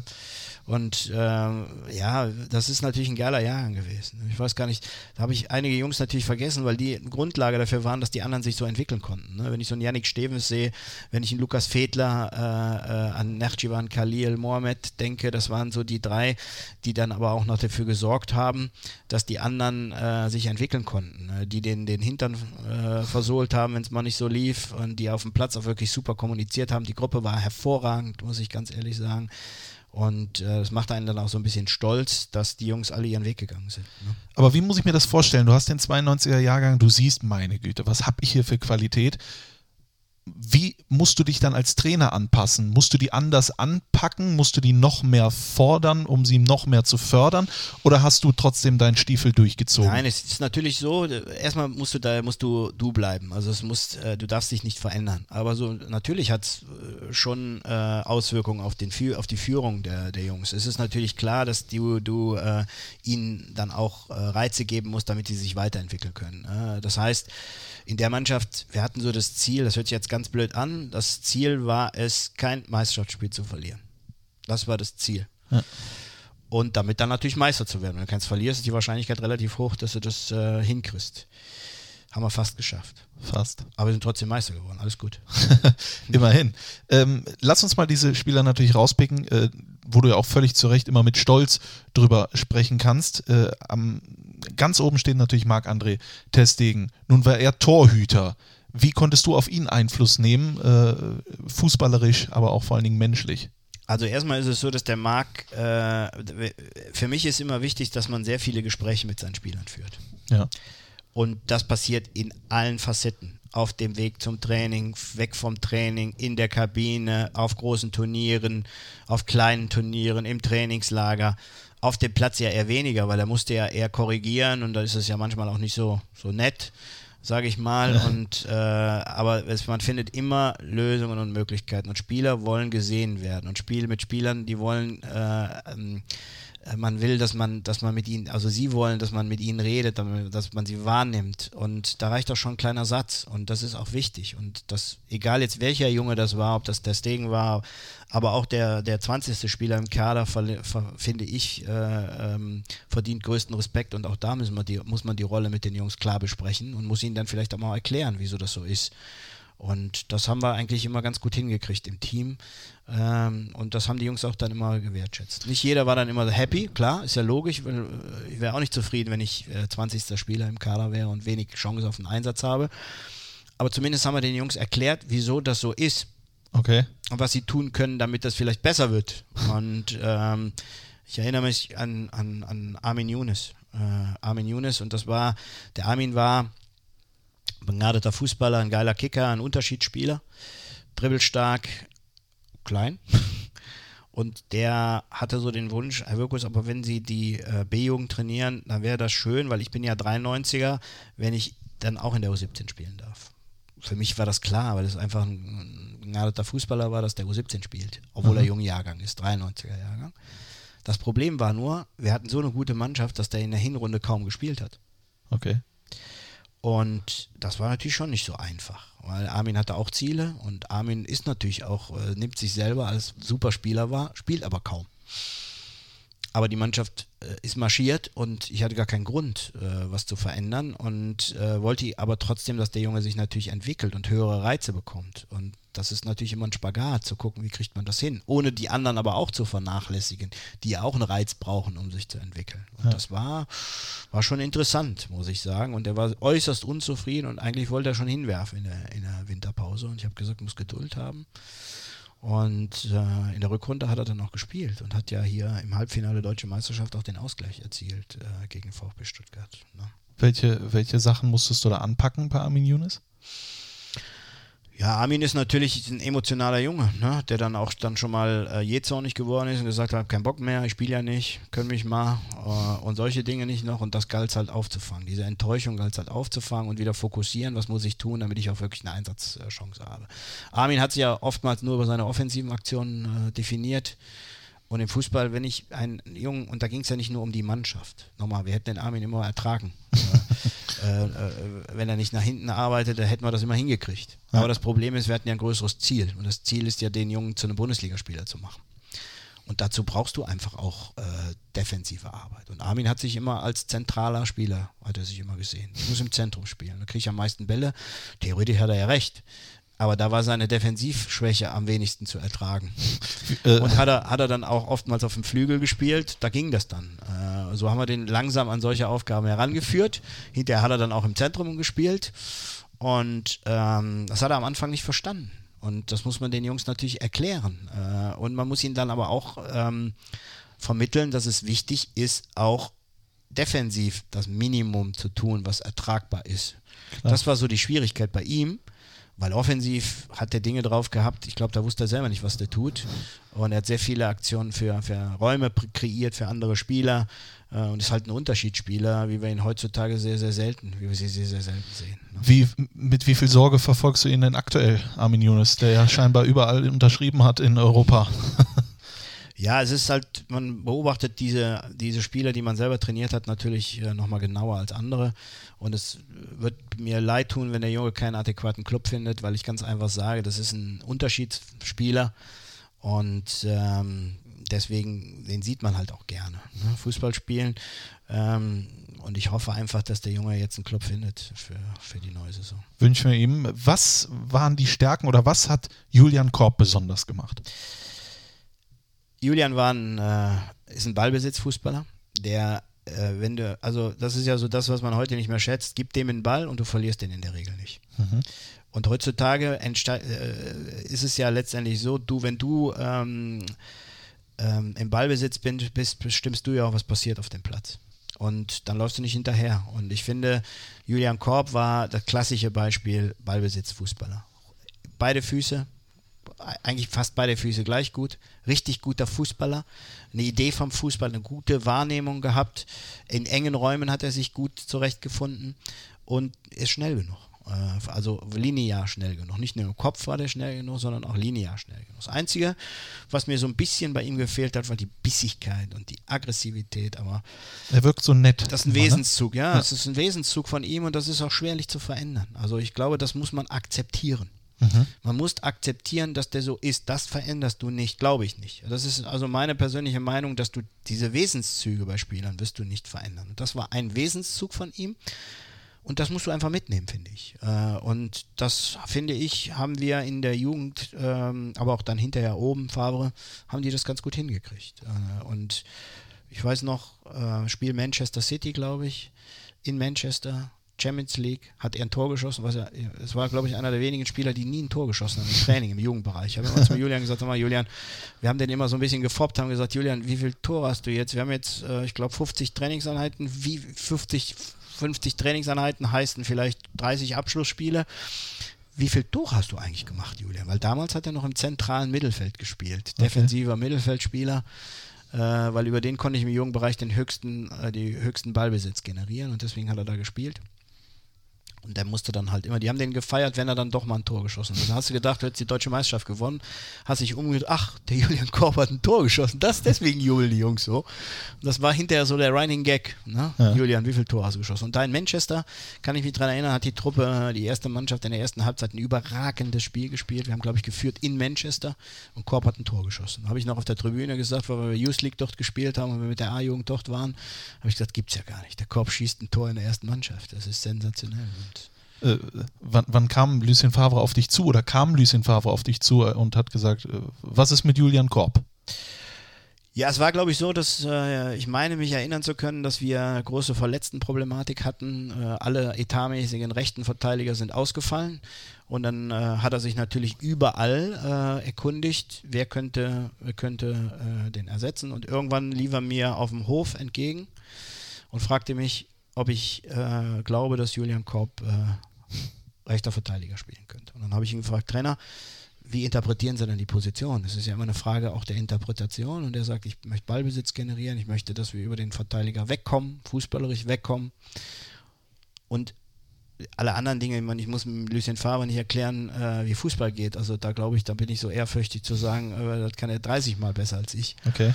Und äh, aber er wollte einfach wissen, ob, äh, ob ich die Erfahrung im Jugendbereich gesammelt hat, dass er das kann. Und da hat er ein- einfach nur im Zentrum bis jetzt gespielt. Aber so wie er das beschrieben hat, habe ich gedacht, ja, traue ich ihm zu. Und dann glaube ich, war es gegen Eintracht Frankfurt, wo er dann sein erstes Spiel gemacht hat. Ich war gar nicht da im Stadion. Ich habe mich so geärgert, weil ich unterwegs war. Mit einem unserer Scouts war ich in, in, äh, in den Vereinigten Arabischen Emiraten und habe die U20 Weltmeisterschaft damals geguckt.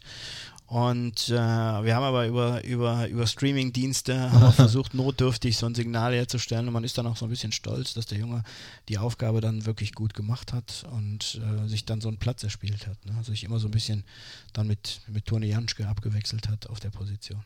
Warum würdest du sagen, hat es Yunus Mali nicht unbedingt geschafft bei Borussia Mönchengladbach? Ganz In einfach, weil er uns nicht vertraut hat. Okay. sag ich ganz offen. Jonas Mali war ein geiler Fußballer. Und es war in der Zeit, wo wir gegen den Abstieg gespielt haben äh, mit der ersten Mannschaft. Und ähm, es war so, dass wir gesagt haben, Jo- Jonas, deine Zeit wird kommen. Jetzt im Abstiegskampf ist es halt schwierig, auf junge Spieler zu setzen. Das kann man ja auch verstehen. Ne? Michael Fronzek äh, äh, hat versucht, das Schiff wieder, wieder äh, flott zu bekommen. Und es war nicht einfach, wenn du dann mit 20 Jugendspielern kannst du nicht, kannst du nicht gegen einen Abstieg spielen. Allein schon mit drei oder vier in der Mannschaft ist es schwierig, gegen Abstieg, äh, Abstieg zu spielen.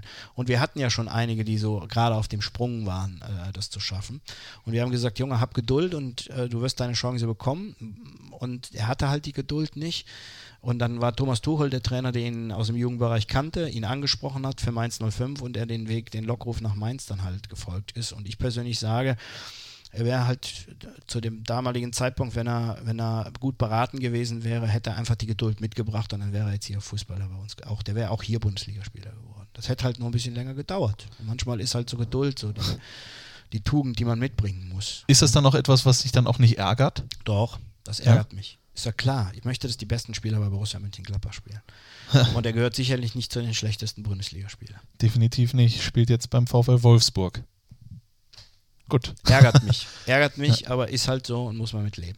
Äh, lass uns einmal nochmal, wenn wir natürlich den Trainer hier haben von äh, den 92ern, äh, müssen wir natürlich nochmal ausführlichst über Marc-André Ter Stegen sprechen. Ich glaube, dass das auch für dich im Gespräch mit vielen äh, zu deiner Aufgabe seit 2008 Nachwuchsdirektor kommen wir natürlich gleich, ähm, dass das für dich ja auch einer ist, mit dem du arbeiten kannst im Prinzip, in, wo du anderen Spielern zeigen kannst, das kann aus euch auch dann irgendwann mal entstehen. Champions League-Sieger Nummer 1, absolute Nummer 1 beim FC Barcelona. Jetzt wurdest du schon oft gefragt, wann hast du gesehen, dass das wird und so weiter und so fort. Ich will von dir wissen, was musste noch getan werden an diesem Talent Marc-André Ter Stegen, dass er es dahin gebracht hat, wo er es am Ende hingebracht hat? Laufen lassen. Okay. weil der war gut. Und der war, der wusste, er musste immer vielleicht nochmal das ein oder andere Ziel äh, nochmal noch mal justieren, weil er wollte auch so schnell wie möglich äh, äh, auf Top-Niveau Fußball spielen, das kann ich auch verstehen. Und da muss man ihn halt auch mal ein bisschen bremsen, so auch was seinen Ehrgeiz angeht, musste ihn ab und an bremsen, aber der wusste schon genau, wo er hin wollte. Den musste man nicht viel, er musste das halt in die Bahn, in die vernünftigen Bahnen lenken. Das haben wir gemacht. Und nochmal, es ist ja jetzt unsere Aufgabe als Club gewesen. Ich durfte ihn jetzt sehr lange begleiten, wie der Uwe Kamps auch. Aber nochmal, äh, das hätte jeder gesehen, dass das ein absolutes Hypertalent ist. Also da bin ich jetzt nicht derjenige, der gesagt hat, der wird's, sondern da, da hättest du gestanden und hättest gesagt, meine Güte, aber der kann ja was Besonderes. und ähm, nochmal, der Junge war menschlich in Ordnung, der war zielfokussiert, der war smart, der war äh, in den richtigen Situationen aber auch ehrgeizig. Ähm, und der war, ähm, sage ich jetzt mal, der kannte genau seinen Weg und hat uns aber auch vertraut, also uns als Club vertraut, Max Eberl vertraut, äh, mir vertraut, Uwe Kamps vertraut. Und wenn er so eine gewisse Vertraut, dann kann man sich auch mal Dinge sagen, ähm, die sind dann vielleicht auch mal nicht so toll. Und da muss ich ganz ehrlich sagen, das lief relativ gut. Ja, Ja, und, ähm, kann man so sagen. Ja, wenn er, wenn er, äh, ich habe äh, eine Torwartproblematik, wir sind zum großen Turnier und mein großes Problem war immer der Ehrgeiz und ich wollte das Turnier unbedingt gewinnen, in Bremen, bei Werder Bremen, eines der größten C-Jung-Turniere. Und äh, Torwart ausgefallen. Ich so, scheiße, meine Güte, Torwart ist schon wichtig, wenn du ein Turnier gewinnen willst. Und dann hat mir ein Kollege gesagt, du guck doch mal, da ist in der U13, äh, in der damaligen U14 ein Torhüter, der, ähm, dem traue ich schon zu, U15 zu spielen, kannst du mitnehmen zum Turnier. Und dann habe ich mir den angeguckt und habe gesagt, meine Güte, ist aber klein. Äh, der war damals nicht ganz klein, aber kleiner. Und dann habe ich den, habe ich gesagt, naja, okay, komm, ich nehme den mal mit zum Abschlusstraining dazu vor dem Turnier gegen Bremen und muss dann ganz ehrlich sagen, also ich habe dann gesagt, scheiße, ey, der müsste ja eigentlich spielen. Der ist ja besser als den Torhüter, den ich habe, als Altjahrgang, scheiße. Und ich wollte aber trotzdem fair sein. Ich kann ja den nicht dran vorbeiziehen. Der hat ja noch nie bei uns trainiert. Den kannst du ja nicht einsetzen in Bremen bei dem Turnier, äh, wo wir dann gegen absolute Top-Teams wie Leverkusen, Dortmund, Schalke, Bremen, Hamburg, Wolfsburg gespielt haben. Habe ich gesagt, scheiße, wie machst du denn am besten? Dann habe ich äh, gesagt, okay, das spielt meine eigentliche Nummer zwei. Die spielt dann und Marc, äh, du machst das letzte Gruppenspiel, in der Hoffnung, dass wir schon durch waren. Marc, du spielst äh, das Endspiel. War ja nicht klar, ob wir ins Endspiel kommen. Was passiert? Gruppenspiel, super gehalten, deswegen. Dann wurde ich auch ein bisschen ruhiger, weil ich gesagt habe, meine Güte, der kann, der kann, der kann das. Der kann auch, er könnte eigentlich alle Spiele spielen. Aber es wäre nicht fair gewesen, Ja. dem der Nummer zwei gegenüber. Und wir kamen ins Halbfinale, wir gewannen das Halbfinale und alle guckten zu mir und sagen so, jetzt hast du ein Problem, mein Freund. Und ich habe gesagt, ich habe kein Problem. Der spielt. Ich habe ihm dann gesagt, Leverkusen war der Gegner, du spielst. Und alle meine Leute, die im Umfeld waren, also John Werner, einer meiner Weggefährten, Betreuer der Mannschaft, hat gesagt, hast du einen Schaden? Du willst doch das Turnier gewinnen. Ja, eben deshalb, habe ich gesagt. Ja, eben deshalb spielt er. Der hat gespielt, hat überragend gehalten und wir haben, glaube, 1-0 war es gegen Bayer Leverkusen gewonnen, obwohl wir eigentlich fußballerisch die schlechtere Mannschaft waren. Wir haben das Spiel gewonnen wegen des Torhüters. Was mich so fasziniert hat, der hat einen Fußball, der hat halt, das gab es früher noch nicht, so modern interpretiert, hat mitgespielt, hat weit vor dem Tor als kleiner Torhüter, als Junge schon agiert, war sehr selbstbewusst, auch selbst wenn er mal einen Bock gebaut hat. Das haben wir dann aber auch akzeptiert, sage ich jetzt mal. War fußballerisch in der Lage mitzuspielen, damals auch schon, wenn du so 5 gegen 2, das war bei mir jetzt nicht so beliebt, das Spiel, aber da war er dann auch in den eher besseren Kreisen. Es gibt ja immer so A, B und C Kreise. Ne? Also da konnte er auch schon äh, in, den, in den besseren Kreisen mitspielen und er war fußballerisch in der Lage, hatte eine Idee vom Sport, hat Dinge gesehen, die vielleicht andere gar nicht gesehen haben, wo Gefahr entstehen kann. Und dann haben dich Leute gefragt, ja, aber was macht denn dann so besonders? Äh, weil das ist ja gar nicht so spektakulär. Äh, aber der ist einfach, der hat Dinge vorausgeahnt und hat dann gar nicht gefährliche Situationen entstehen lassen. Und hat dann in diesem Endspiel sensationell gehalten. Und seitdem war der bei mir. Habe ich gesagt, der bleibt hier, der bleibt in der Mannschaft, egal was ist. Dann habe ich, äh, das war damals die C-Jugend, und dann habe ich den, durfte ich den Jahr, hat Max Eber gesagt, du würdest du B-Jugend gerne machen? Habe ich gesagt, ja, würde ich gerne machen. Und dann habe ich mich, äh, habe ich den Marc hochgeholt als jungen Torhüter. Und da hatte ich eigentlich zwei gute Torhüter. Hatte Janis Blaswig als eigentliche Nummer eins und den Marc-André Testegen. Ähm, und äh, wir haben dann einen Weg gefunden, beide fördern zu können. Und das macht einen dann auch so eine gewisse, auf eine gewisse Art stolz, das muss man klar so sagen. Und als er dann sein erstes Bundesligaspiel gemacht hat, äh, erinnere ich mich dran, Derby, 1. FC Köln. Ja. Und dann rief er mich irgendwann an aus dem, aus dem Hotel, der äh, Trainer, ich spiele. Ich sag, und? Ja, ich freue mich. und äh, für mich war das, war das eine geile Geschichte, weil das, das war eigentlich das, was vorprogrammiert war. Dass der irgendwann spielen würde, war klar. Und das dann hat haben dich wir, haben wir das Spiel 5 nö, hat mich Ja. nicht überrascht. Äh, und äh, das Spiel haben wir 5-1 gewonnen gegen Köln und ähm, seitdem stand er im Tor und hat dann eine stetige Entwicklung gemacht. Aber auch da gab es immer mal so, so auch Zweifler an seiner, an seinem, an seiner Entwicklung, weil das, da war das ja alles schon gegessen. Aber es war, gab so eine Vorstufe, A-Jugend, U23, wo er, weiß ich noch, in dem Spiel gegen Lotte, das waren alles zwei Meter Kamele, die da gespielt haben, bei Lotte bei Standardsituationen. Und dann hat man gesagt, ja, aber wenn Verkehr im Strafraum ist, da hat er Probleme gehabt. Das hat er. Das muss man ganz klar sagen. Aber ich habe gesagt, das merkt er selber und er kennt Lösungen. Die wird er selber, wird er sich die erarbeiten mit Uwe Kamps zusammen, diese Lösungen. Und da waren Leute dabei, die gesagt haben, nee, das kriegt er nicht hin. Außerdem ist er nicht groß genug für diesen Luftkampf äh, in dem Bereich. Und er hat es hingekriegt. Und genau das haben wir ihm zugetraut. Und das macht einen dann auch stolz. Ärgert einen dann wiederum, wenn er, wenn er dann Verein verlässt. Äh, aber du, Barcelona ist natürlich jetzt nicht so schlecht. Und Barcelona ist ja wahrscheinlich einer der besten Clubs der Welt. Und wenn einer unserer ausgebildeten, noch, auch noch Gladbacher Jungs, Gladbacher, ja. In Barcelona im Tor steht, dann macht einen das sehr, sehr stolz. Natürlich ist doch klar, den hätte man gerne hier und ähm, ja. Und man würde ihn natürlich jetzt auch gerne bei der Weltmeisterschaft halten sehen. Ist auch gar keine, keine Frage, weil nochmal, ich habe natürlich eine persönliche Beziehung zu dem Jungen und hätte ihm das jetzt gewünscht. Äh, aber ich glaube, auch. er weiß genau, wie er sich zu verhalten hat. Das ist Marc. Also der ist nicht, der spielt nicht. Wenn er sagt, wenn ihr mich braucht, bin ich da. Das ist der.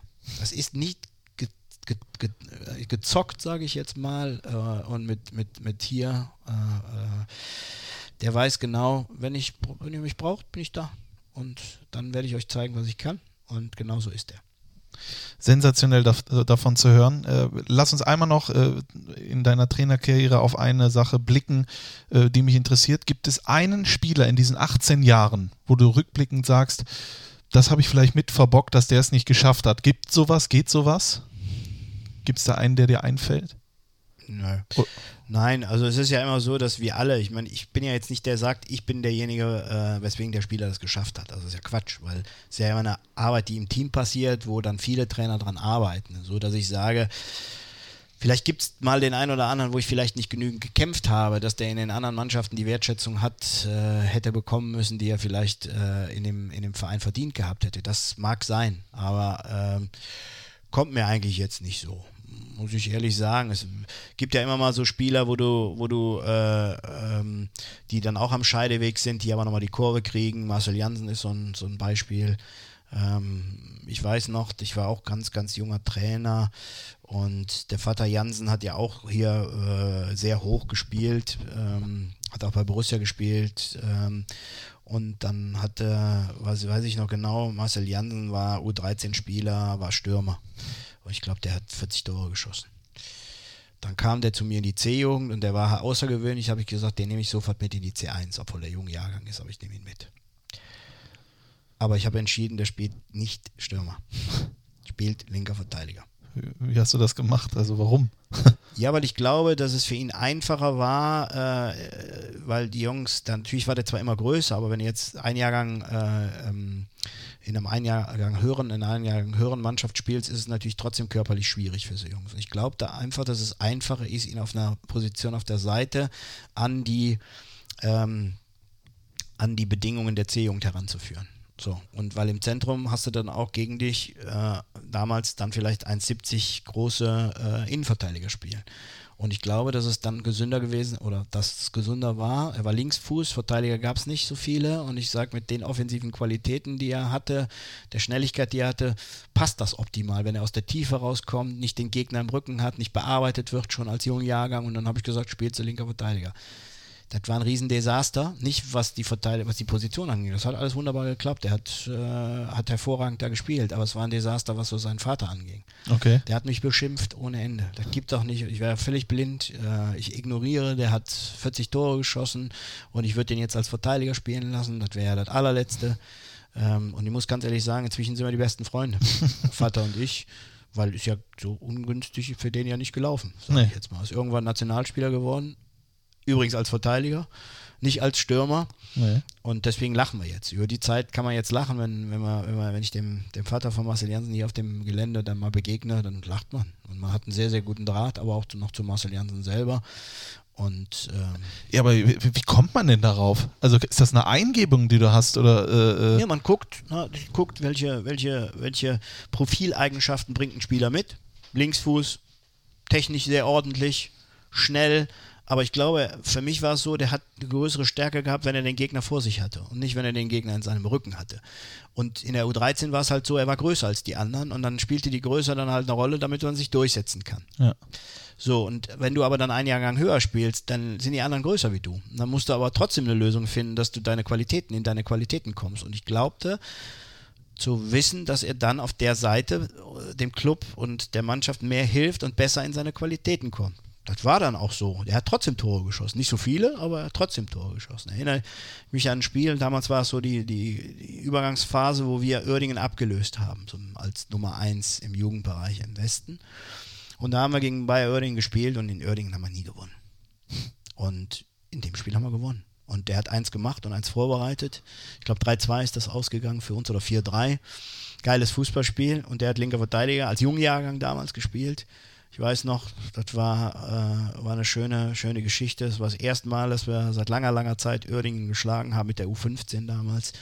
Und er hat ein Tor gemacht und, glaube ich, zwei vorbereitet und war dann hinterher stolz wie Polle. Und dann war der, war der Widerstand ja auch gebrochen. weil er einfach dann mir vertraut hat und gesagt, aha, der weiß schon, was er macht. Der hat zwar einen Schaden, aber der weiß schon, was er macht. und dann hast du so ein gewisses Vertrauensverhältnis, was, äh, was dann sich aufbaut und gesagt, mach dir keine Gedanken, wir kriegen dich da durch. Egal äh, wie, wir kriegen dich da durch. Vertraue uns einfach nur, dass wir die richtige Entscheidung treffen. Haben wir gemacht. Nationalspieler geworden.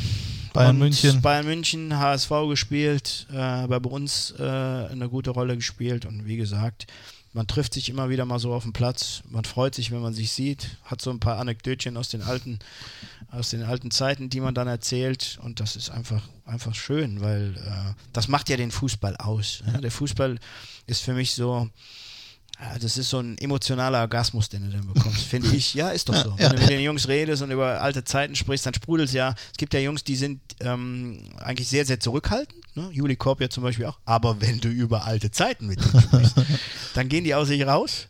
Und äh, weiß ich, äh, Juli Korb, die Geschichte, das, äh, das ist einfach so geil, weil, weil, weil das glaubt man ja alles gar nicht. Weil, sind, weil man den, vergöttert ja dann irgendwann den Profispieler und sagt aber, wie das entstanden ist, ist ja irgendwie witzig. Ja. Und bei Julian Korb, der hat ja beim MSV Duisburg gespielt, äh, vorher bis zur U14 und es war so, dass damals die neue Regionalliga, U15 Regionalliga äh, gegründet wurde und man musste sich dafür qualifizieren. Wir waren schon qualifiziert und der MSV Duisburg musste sich in einem Entscheidungsspiel qualifizieren. Und ich suchte noch einen Mittelfeldspieler und habe bei unserem damaligen Verbandstrainer angerufen und habe gefragt, ich brauche noch einen Mittelfeldspieler, hast du mal eine Idee? aus der Niederrheinauswahl. Da sagte er, ja, da spielt einer beim MSV, Julian Korb. Hab mir dann beide Entscheidungsspiele angeguckt und muss sagen, der war's. Den fand ich direkt geil. Weil einfach Ballbesitzspieler, super Fußballer, so das, was Borussia einfach so ausmacht. Gute Fußballer. Und Fakt war, wir haben den ersten Kontakt aufgenommen vor dem ersten Spiel und der Junge konnte sich das nicht vorstellen, bei Borussia Mönchengladbach zu spielen. Weil er einfach nicht weg wollte aus Duisburg. Seine Kollegen und äh, seine Mitspieler, es war schön für ihn. Und Fakt war, ich sage, Junge, aber wo willst du denn hin? Du hast doch Ziele. Du willst doch in der höchsten Liga spielen. Und wenn ihr euch jetzt in der Qualifikation nicht für die höchste Liga qualifiziert, dann kannst du nicht beim MSV Duisburg bleiben. Dann musst du musst doch, wenn du deine Ziele erreichen willst, musst du doch immer auf höchstem Level äh, performen. Ja, da haben sie ja recht, aber ähm, ich, ich, wir schaffen das ja. Fakt war, Qualifikationsspiel 2 und zwar ein Tag vor der Abmeldefrist. 30.06. ist Abmelde. Countdown. End. 28. oder 29. glaube ich war es. Und MSV verliert. Und schafft es nicht. Da habe ich gesagt, scheiße, ich will den Spieler unbedingt haben. Was mache ich denn jetzt? Saß auf der Tribüne und bin zum Vater von ihm. Habe gesagt, Herr Korb, ich bin Roland Wirkus, Borussia Mönchengladbach. Ich würde gerne, dass Ihr Sohn zur Borussia kommt. Und der Vater, ehemaliger Profi, auch beim MSV, hat gesagt, oh, hört sich gut an. Ich muss meinen Sohn aber noch davon überzeugen, ja, weiß ich, habe ich gesagt, das weiß ich, habe schon mit ihm mal gesprochen, so äh, schwierig, ja, schwierig.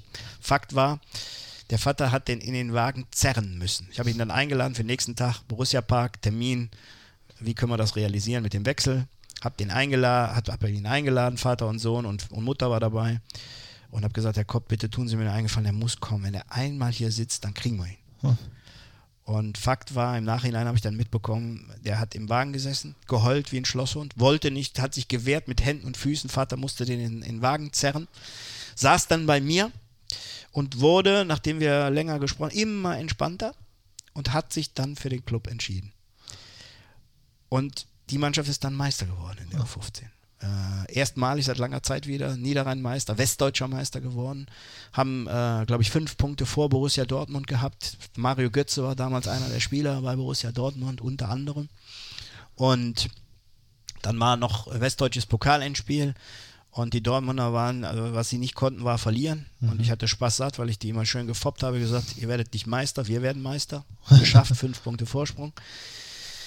Und die Jungs kannten sich ja, diverse Auswahlmaßnahmen. Mario Götze war heiß, wollte natürlich auch, äh, dann war hier Endspiel Westdeutscher Pokal und dann kam der Trainer zu mir und sagte, jetzt kriegt er die, kriegt er aber mal richtig Packung. War hier im Borussia Park, kann ich mich noch dran erinnern, war ein Spiel hier, was was eines, eines der ersten Spiele, was wir mit den Jugendmannschaften, da war Max Eberl immer sehr, sehr offen, äh, was wir hier im Borussia Park gespielt haben.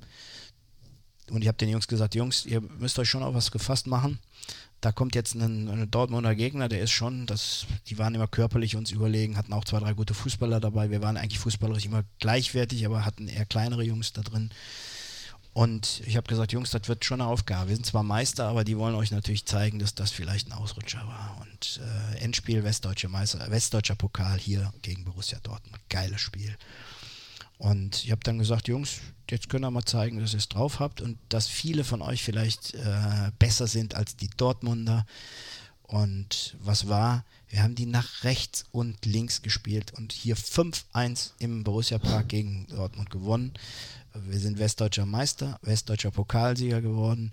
Und äh, einer der Spieler war halt Julian Korb, Marc-André Testegen, Elias Kachunga, Christopher Manyango, Armin Younes, äh, Alex, nee, Alex Bieler kam dann erst später, äh, Jonas Mali kam dann erst später. Äh, und die Jungs hatten Spaß satt und ziehen natürlich Mario Götze immer noch, haben sie immer noch aufgezogen.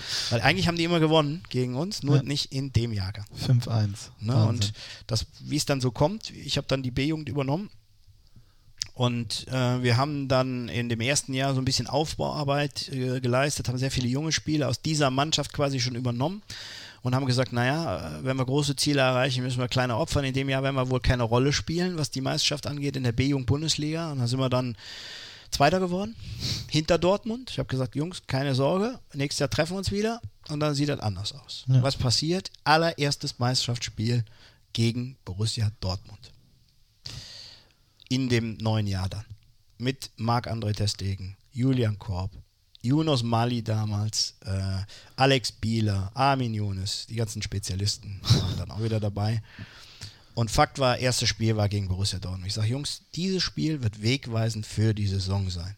Sollten wir dieses Spiel gewinnen, glaubt mir, weil das wird der größte Konkurrent in dieser Liga sein, spielen wir mit um die Meisterschaft und dann könnt ihr einmal schon mal Luft schnuppern, wie es dann ist, wenn ihr bei den Großen seid, dann könnt ihr vielleicht um die deutsche Meisterschaft spielen. Und das Ziel war es, kein Spiel zu verlieren. Zwar von Spiel zu Spiel zu denken, wir hatten so ein, ja, so eine Art, ähm, ja, wie, wie, wie kann man, wie bei der Bundeswehrzeit, kannst du dich daran erinnern, da gab es so ein Maßband. Ich habe Zivildienst gemacht. Ah, bei, der, bei der Bundeswehrzeit hatte so ein Maßband und dann gab es dann, ich glaube, 16 Spiele und jedes gewonnene Spiel wurde abgeschnitten. Ja. Und je kürzer das war, desto wahrscheinlicher wurde es, dass das Meister war. Das erste Spiel war, wie gesagt, gegen Borussia Dortmund und ich habe gesagt, das kann entscheidend werden. Götze war damals noch in der Mannschaft. Ich weiß gar nicht, ob er gespielt hat. Kann auch sein, dass er dann an dem Tag verletzt war. Weiß ich aber nicht mehr. Man hat den später hochgezogen in die A-Jugend. Und es war ein ganz, ganz enges Spiel und wir liegen auch zurück 1-0. Hier in, auf Platz 1 war das, kann ich mich noch daran erinnern. Und wir hatten vorher, habe ich zu Markus Hauswald, das war mein Co-Trainer, gesagt, Markus, es wird ein enges Ding werden. Wir brauchen, wir brauchen was Besonderes. Ähm, wir brauchen was Besonderes, damit wir, wenn es eng wird, kriegen wir vielleicht eine Chance, äh, um das Ding zu gewinnen. Was, äh, was, was kann das sein? Eine, eine Eckenvariante oder eine Freistoßvariante? Markus hat gesagt, mach dir keine Sorgen, ich habe eine Idee. Das haben wir im Training, hat er das durchgespielt mit den Jungs. Hat gesagt, das will ich machen. Habe ich gesagt, ja super, mach frei, finde ich auch gut. Muss aber funktionieren. Wenn, wenn die muss einmal, wenn du die machst, muss die funktionieren. Was passiert? Wir liegen 1-0 zurück. Enges Spiel, ungefähr gleiches Niveau. Wir machen den Ausgleich, uns gefreut wie Bolle und es waren noch acht Minuten zu spielen und es gab den besagten Freistoß. Und ich weiß es noch genau, dass der Markus ging dann äh, zu einem der Jungs, war klar abgesprochen, wie, der, wie, die, wie die Kombination abläuft. Und Kachunga war, glaube ich, dabei. Äh, einer der Spieler, wo ich mich hundertprozentig daran erinnern kann, dass er dabei war. Und ähm, Markus hat nochmal kurz gesagt, ja, wir haben, haben geguckt, wenn das und das passiert, dann kannst du den Freistoß so spielen. Genau das war's. Die haben die Mauer an den Seiten nicht abgestellt. Wir haben den Trick aber kein einziges Mal in der Vorbereitung gespielt. Fokussiert auf das Spiel. Was passiert? Acht Minuten Verschluss. Wie gesagt, Freistoß gab's. Situation war optimal. Und wir machen das Tor. Genau so wie trainiert.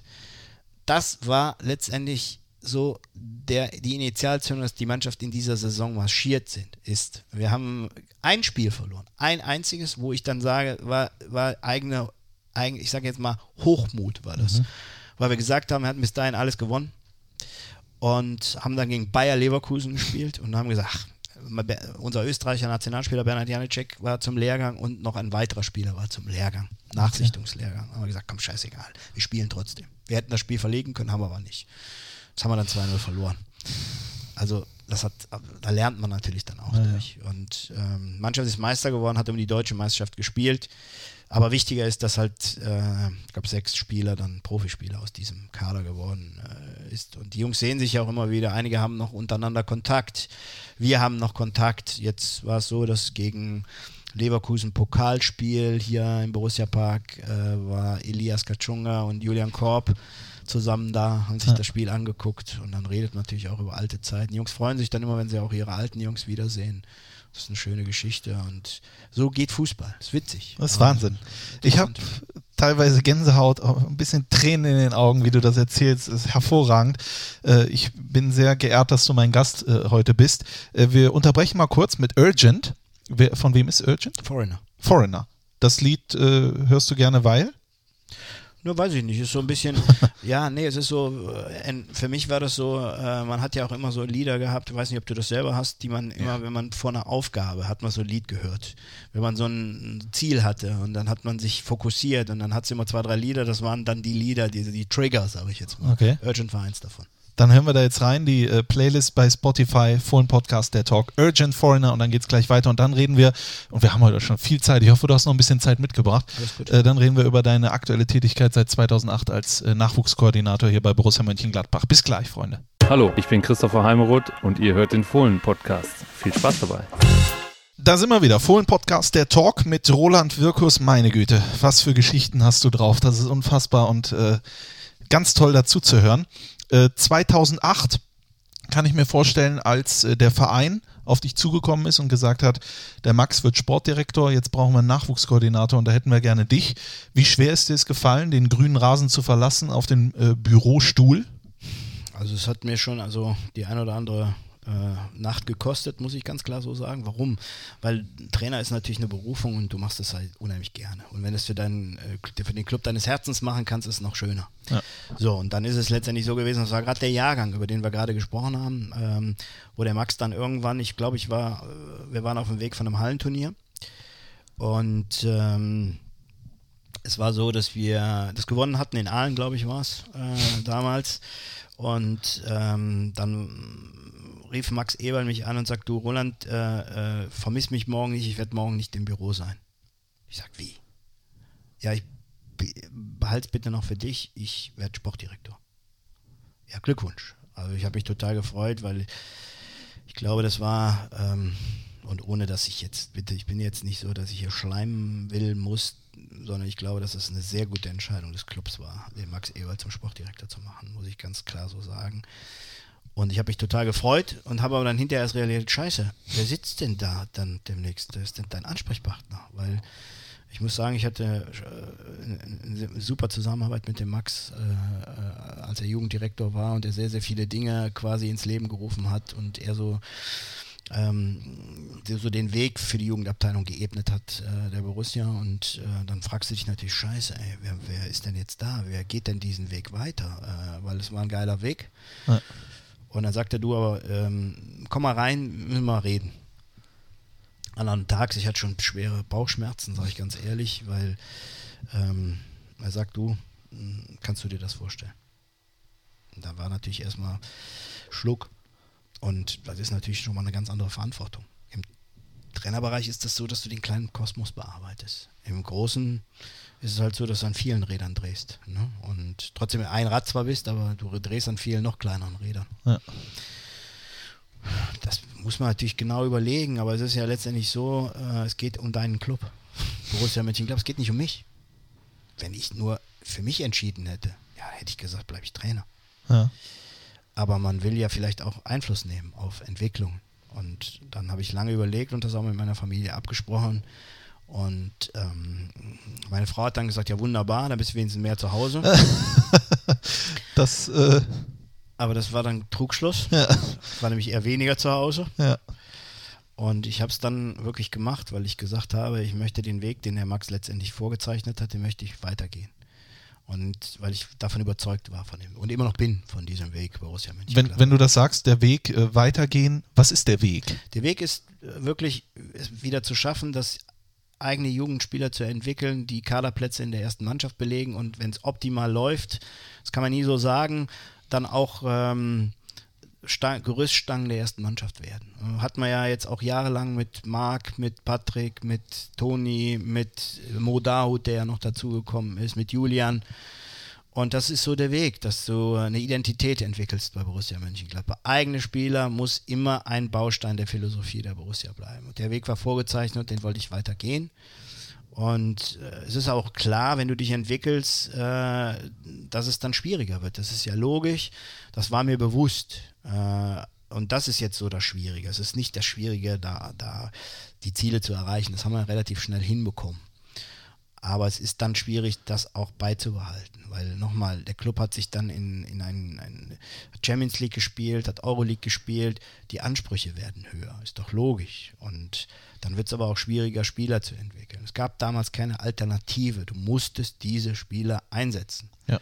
Und äh, die Spieler haben es letztendlich auch gut hingekriegt. Äh, erstmal musste die Qualität haben, das hatten sie. Und du musst die Chance bekommen, haben sie auch bekommen. Jetzt ist es halt so, dass du dann irgendwann Champions League gespielt hast und dann hast du halt riesen Ansprüche. Und die anderen Clubs merken es ja auch, Bayern, Dortmund, dass es dann schwieriger wird, Jugendspieler zu entwickeln. Auch für uns. Trotzdem haben wir es geschafft. Modaut hat dann gespielt ähm, in, der, in der ersten Mannschaft. Aber auch jetzt war es so, dass Flo Meyer sein erstes Spiel gespielt hat in Mainz und Marcel Benger hier ein paar Minuten gegen HSV gespielt hat. Was waren denn am Anfang die äh, Herausforderungen, die du erstmal meistern musstest in diesem, in diesem neuen Beruf? Ja, es war halt so, dass ich äh, ins Büro kam. Erster Tag, kann ich mich noch dran erinnern. Äh, Max hat mir so ein paar Dinge mit auf den Weg gegeben und jetzt mach mal. auf dem Trainingsplatz wusste ich ja, was zu tun war. Ja. Aber da nicht. Und das, der erste Tag war heftig. Ich wusste gar nicht, was ich machen sollte. Muss ich ganz ehrlich sagen, ich kam rein und sagte, und jetzt sitze ich hier im Büro und sag, schönes, nettes Büro. Aber was mache ich denn jetzt? So, die Rasen, der Rasen, der grüne Rasen war meine Spielwiese. Da war alles klar, was zu tun war. Da aber nicht. Und das musste ich mir mühsam erarbeiten, musste ich ganz ehrlich sagen. Habe auch vielleicht viele, nochmal, ich würde jetzt lügen, wenn ich nicht sage, den einen oder anderen Fehler hast du dann auch gemacht. Und Zum Beispiel, aber weißt du? trotzdem, ja, vielleicht ähm, äh, was Trainerentscheidungen geht, vielleicht nicht immer äh, richtig gelegen. Was Personalentscheidungen angeht, muss man auch lernen. ne? Im Spielerbereich ist das easy. Aber man kann viele Dinge auch dann irgendwann mal übertragen. Du weißt ja auch, Qualitäten gibt es bei Spielern wie bei, wie bei Angestellten. Und irgendwann äh, kannst du das wunderbar übertragen. Und dann hast du auch eine höhere Wahrscheinlichkeit, dass das funktioniert, wie beim Spieler auch. Aber das muss man sich auch erstmal erarbeiten. Das habe ich mir als Trainer erarbeiten müssen, wo du Fehler gemacht hast. Den gleichen Fehler solltest du nicht zweimal machen. Ich finde immer, Fehler darf man machen. Wenn du den gleichen Fehler zweimal machst, Wird schwierig. dann hast du ein Problem, finde ich. Und dem musst du dir bewusst sein. Und ähm, ja, viel, viel Paperwork ist nicht so meine, meine mache ich nicht so gerne, muss aber sein. Kann ich, aber mache ich nicht gerne. Viel repräsentieren. Bin ja nicht so der Politiker, habe aber gelernt, dann manchmal auch das besser. ne? Aber werde mich nicht verbiegen lassen. Nee, das äh, sollst du definitiv auch nicht. Wenn du dann diese Zeit am Anfang gebraucht hast, so wie alles am Anfang immer Zeit braucht, wer würdest du sagen, war derjenige, der dir den Glauben verschafft hat, dass du diese Zeit auch hast hier im Verein? Ja, es ist Max gewesen, der immer an mich geglaubt hat und gesagt hat, du wirst Fehler machen, keine Frage. Äh, ich helfe dir dabei, weil er hat ja auch Fehler gemacht und äh, im Jugendbereich jetzt und äh, hat mir dann auch viel mit auf den Weg gegeben. Ich konnte ihn immer fragen, das war sehr, sehr wichtig. Äh, äh, er war immer ein Ratgeber, weil er einfach da viel, viel mehr Erfahrung hatte als ich. Wenn ich, ich war halt als Trainer sehr erfahren, aber eher in dem Bereich und da konnte ich halt sehr, sehr viel lernen. Dann hat er mir ähm, den Alfred Bieren zur Seite gestellt, der mich unterstützt hat in vielen Dingen, also gerade so Verbandsfragen, Passangelegenheiten. Ja, das ist ein Alfred Bieret sensationell und der mich dann aber auch immer, und das ist ja wichtig, auch reflektiert hat und gesagt hat, nee, so geht das nicht. So und so musst du das machen. Und dann hast du schon überlegt und gesagt, naja, hat er nicht ganz unrecht. Äh, Stimmt. Und äh, so ein paar Dinge habe ich dann auch übernommen, einige Dinge nicht, weil du musst dann auch in dem Job du selbst bleiben, Ja. nicht nur als Trainer, sondern auch da. Und ähm, für mich ist das wichtig, da auch ein verlässlicher Partner zu sein, ehrlich zu sein ähm, und wie gesagt, äh, aber auch auf Rat zu hören. Und ähm, ja, das hat, wie gesagt, Max äh, war immer Ratgeber, ist immer Ratgeber. Und ähm, Alfred Bierand ist dann immer so derjenige, der dich reflektiert hat, aber auch so die anderen Weggefährten, ob das ein Hans Matthias äh, jetzt war, der dir dann gesagt hat, aber jetzt hebt man nicht ab, mein lieber Freund, der mich ja noch als kleiner Jugendtrainer kennt, der mich quasi mit eingestellt hat, Okay. äh, wo du dann auch weißt, naja, die meinen es dann aber auch ehrlich mit dir. Die haben es in der Phase vorher ehrlich mit dir gemeint und die sind jetzt auch ehrlich, selbst wenn sie dann mal was sagen, was dir vielleicht nicht passt, Ja. was du vielleicht gar nicht so wahrgenommen hast, aber was vielleicht, wo du dann sagst, ja, solltest schon mal drüber nachdenken. Ja. Und das hat mir halt geholfen, muss ich, muss ich klar so sagen. Und äh, der, Ge- der Flur da oben ist einfach so geil. Weil, sehr viel über Fußball gesprochen wird. Du kannst, äh, äh, wenn du morgens kommst, wird äh, über Fußball erzählt. Äh, und werden kleine Anekdötchen erzählt, es werden aber auch aktuelle Dinge, Themen abgehandelt. Und äh, da ist es halt, da spricht jeder mit jedem, die Scouts, ob das jetzt Mario Vossen ist, ob das ähm, Alfred Bierend ist, ob das Hans Matthias ist, äh, ob das Steffen Korell ist, den ich sehr, sehr schätze als Menschen, äh, wo du dir dann auch den einen oder anderen Rat halt holst, äh, wo du einfach auch mal reflektiert wirst. Aber nicht äh, beim Tippen. ja, streiten wir uns immer drüber, wer ist der bessere Tipper. Ne? In der Regel gewinnt immer der, der gar keine Ahnung vom Fußball hat. Jetzt dürft ihr mal raten, wer, wer gewinnt. Ne?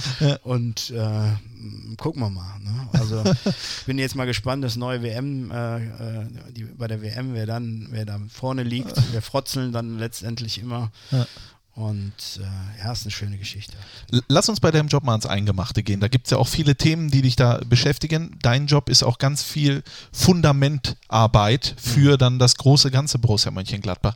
Du hast gerade von diesem Flur gesprochen. Wenn ich auch mal äh, über diesen Flur gehe, dann sehe ich ganz viel Glanz. Das liegt jetzt nicht an den, äh, an den hübschen Mitarbeitern, sondern an den Pokalen, die da auch äh, stehen. Wenn du gefragt wirst in der Öffentlichkeit, was ist mit Titeln in der Jugend, was ist mit Titeln, sagst du, die sind nicht wichtig. Jetzt habe ich dich gerade gehört, wie du darüber erzählt hast, wie du Meister geworden bist und so weiter und so fort. Ganz wahr ist das doch nicht, oder? Also ich sage mal so, das eine schließt das andere ja nicht aus. Ich Ja. finde, die optimale Kombination ist, gierig zu sein auf Titel. Dann hast du auch eine hohe Wahrscheinlichkeit, dass Spieler dabei sind, die eine hohe Qualität haben und die Ziele, die du als priorisierte Ziele äh, dir vorgenommen hast, nämlich Spieler zu entwickeln, dann wirst du die auch erreichen. Ist doch logisch. Hast du die besten Spieler, ist die Wahrscheinlichkeit auch hoch, dass du Titel äh, gewinnst. Okay. Und wenn du viele von diesen Spielern äh, hast in einer Mannschaft, ist die Wahrscheinlichkeit auch sehr hoch, dass du mit dieser Mannschaft erfolgreich sein wirst. Das ist doch logisch. Weil wenn du sechs Top-Spieler in deiner Mannschaft hast, ist eine Wahrscheinlichkeit hoch, dass du Meister in diesem äh, Jahrgang wirst. Das eine schließt das andere nicht aus. Nur wenn ich gefragt würde, was ist wichtiger, dann sage ich, ist doch logisch, weil ich mache das Ding hier nicht, um Meister im C-Jugend, im B-Jugend oder im A-Jugendbereich zu sein. Ich mache das Ding hier, damit wir unserer Philosophie gerecht werden, Identität zu, zu schaffen und Jugendspieler zu entwickeln, dass sie unserer ersten Mannschaft helfen, die Ziele zu erreichen, die die erste Mannschaft und die der Club letztendlich hat mit der ersten Mannschaft. Und darum geht's. Aber das eine schließt das andere nicht aus. Eigentlich will ich beides. Ja. Aber ich weiß, dass das nicht immer zu erreichen ist, weil der Fußball natürlich äh, der hoher Konkurrenzkampf, gerade hier im Westen ist der Konkurrenzkampf riesengroß. Und wenn du jetzt zum Beispiel Dortmund siehst, äh, die in den letzten Jahren sehr oft Meister im A- oder B-Jugendbereich geworden sind, aber da ist kein einziger Spieler, der es dann in den letzten zwei Jahren, sage ich jetzt mal, geschafft hat, der Bundesliga gespielt hat. Passlack, glaube ich, war jetzt äh, einer der letzten. Ja, wo ist denn der jetzt, sage ich jetzt mal. Ähm, deswegen ist Titel nicht immer ein Indikator dafür, ob, ähm, ob, die, ob du deine priorisierten Ziele erreichst. Aber ist- lächst du nicht auch mal danach? ja, klar. Ja, Ja. klar. Ist doch logisch. Ich war jetzt zum Beispiel, weil wir in der A-Jugend hatten wir ja ein ganz schwieriges Jahr, das muss man ganz klar so sagen. Ja. Aber wir waren im Pokal-Halbfinale, DFB-Pokal. Und da haben wir gegen Freiburg gespielt und haben wirklich, finde ich, ein gutes Spiel gemacht. Den gegen den späteren, späteren Pokalsieger. Pokalsieger. Ein super Spiel gemacht. Eigentlich waren wir die bessere Mannschaft. Aber die waren einfach effektiver. Und das frustriert dich dann schon, weil ich glaube, wir waren sehr nah dran. Und wenn wir ins Endspiel gekommen wären, hätten wir auch noch Chance gehabt, diesen Titel zu gewinnen, glaube ich. Deswegen, das enttäuscht einen dann. Äh, Aber das ist so und jetzt gibt es einen neuen Anlauf und jetzt hat man den Ehrgeiz wieder und ähm, ja, und ich möchte einfach das übertragen, den Ehrgeiz auch an meine Trainer. Ne? Sondern es sie, ich möchte, dass sie auch das wollen, dass, dass, dass sie Meister werden wollen, dass sie gierig sind, äh, äh, aber trotzdem das große Ziel nicht aus den Augen zu verlieren, nämlich äh, Jungs zu entwickeln für oben. Was würdest du sagen, ist das, was was, was noch fehlt, wo du sagst, da müssen wir noch ansetzen. Das ist das, was noch wichtig ist, um den letzten Schritt zu machen im Nachwuchs. Ja, es ist immer schwierig, weil ähm, es gibt immer weniger Top-Talente, äh, finde ich, äh, und um die reißt man sich natürlich, also die großen Clubs. Und ich glaube, dass wir mit unserem Weg ja auch schon gezeigt haben, dass wir das können, Top-Jungs entwickeln. Und wir müssen einfach die besten Jungs zu Borussia Mönchengladbach bekommen. Und wenn wir das haben, werden wir einfach, wird die Wahrscheinlichkeit auch höher, dass wir äh, neben dem, ähm, dass Jungs es schaffen hier, dass wir auch Titel holen werden. Und jetzt in der B-Jung waren wir ja, finde ich, in diesem Jahr sehr, sehr nah dran. Das muss man ehrlich sagen. Die Mannschaft hätte um die deutsche Meisterschaft gespielt, glaube ich, wenn wir nicht diese problematische Situation in der A-Jugend gehabt hätten. Weil wir haben den Jonas Falz, einen der Topspieler aus diesem Jahrgang, nach oben geschoben, der dann in der A-Jugend schon ein paar Tore gemacht hat. Und wenn der in der B-Jugend geblieben wäre, hätte das die Wahrscheinlichkeit erhöht. Ich glaube, Dortmund wäre dieses Jahr schon noch schwierig geworden, aber ich glaube, dass wir mindestens die gleiche Qualität gehabt hätten wie Bayer Leverkusen oder auch Schalke. Schalke haben wir zweimal geschlagen oder einmal geschlagen, sensationell in Schalke, super gespielt. Und äh, dann hätten wir um die Deutsche gespielt und dann hat so ein Spiel um die deutsche Mannschaft immer eigene Gesetze. Ja. Und ich glaube, wenn wir das nicht gemacht hätten, aber das war einfach, da mussten wir einfach, so, so ein Ziel mussten wir einfach aufgeben, weil das Wichtigere war einfach den Klassenerhalt zu schaffen in der A-Jugend. Und wir haben dann hinterher den Teuter sogar noch hochgezogen, wo es dann in die Endphase, wo es nochmal heiß wurde. Olschowski? Äh, den, genau. den, den Jan Jakob Olschowski, super Torhüter, weil, weil, der, weil der Franz Lang auf sich verletzt hatte und wir gesagt haben, das wäre jetzt der nächste Schritt und der hat auch die Qualität. Ähm, wenn der da geblieben wäre, vielleicht nochmal der Felix Dienel, der, der in der Mannschaft dann gespielt hat, ist kein schlechter Torhüter, aber er hat halt keine Spielpraxis gehabt. Das muss man einfach so sagen. Und äh, die Wahrscheinlichkeit wäre auf jeden Fall höher gewesen, mit den beiden Jungs das Ziel, um die Deutsche zu spielen, äh, zu erreichen. Das muss man klar so sagen. Lass uns das mal abarbeiten, weil du es ja gerade gesagt hast, die A-Jugend ist nun mal sehr wichtig. Ähm, nimm uns mal mit in deine, in deine Magengrube aus der letzten Saison A-Jugend. Warum äh, war das so schwierig? Ja, also erstmal, das hat die Saison, das hat mir gerade was den A-Jugendbereich angeht, da kann man mir glauben, schlaflose. Das geht nicht so an einem vorbei. Das waren schon viele schlaflose Nächte. Ähm, am, zu Beginn der Saison war es letztendlich so, wir haben eine sehr, sehr gute Vorbereitung gespielt und du hast so ein Gefühl gehabt, obwohl du eigentlich sagst, das sind, das ist schwierig, das sind zwei schwierige Jahrgänge gewesen, die dann aufeinandertreffen in der A-Jugend, aber nach der Vorbereitung hast du eigentlich so, die Bedenken waren ausgeräumt. Du hast eine super Vorbereitung gespielt und hast dann das erste Spiel hier zu Hause gegen den ersten FC Köln, die eigentlich im oberen Drittel eingeschätzt wurden und hast, ich glaube, in der allerletzten Minute das 2-2 kassiert. Und damit habe ich gedacht, alles wunderbar, läuft. Aber letztendlich nach dem Spiel, es haben sich Spieler verletzt, es standen nicht alle Spieler zur Verfügung. Äh, die Struktur des Kaders war nicht gesund, sage ich jetzt mal. Und äh, du kamst in so einen Strudel rein und standst in der Hinrunde auf Tabellenplatz, ich glaube vorletzter waren wir. Hatten sechs Punkte Rückstand und ich habe also wirklich gedacht, das geht in die Hose, muss ich ganz ehrlich sagen. Wir haben uns dann zusammengesetzt, recht sachlich, und haben analysiert, was haben wir für Probleme eine Abschlussschwäche vorne, klar, wir haben mit die wenigsten Tore geschossen und wir haben keinen Ballbesitz. Ballbesitz ist nun mal wichtig. Wenn du im Ballbesitz bist, äh, bestimmst du, was passiert.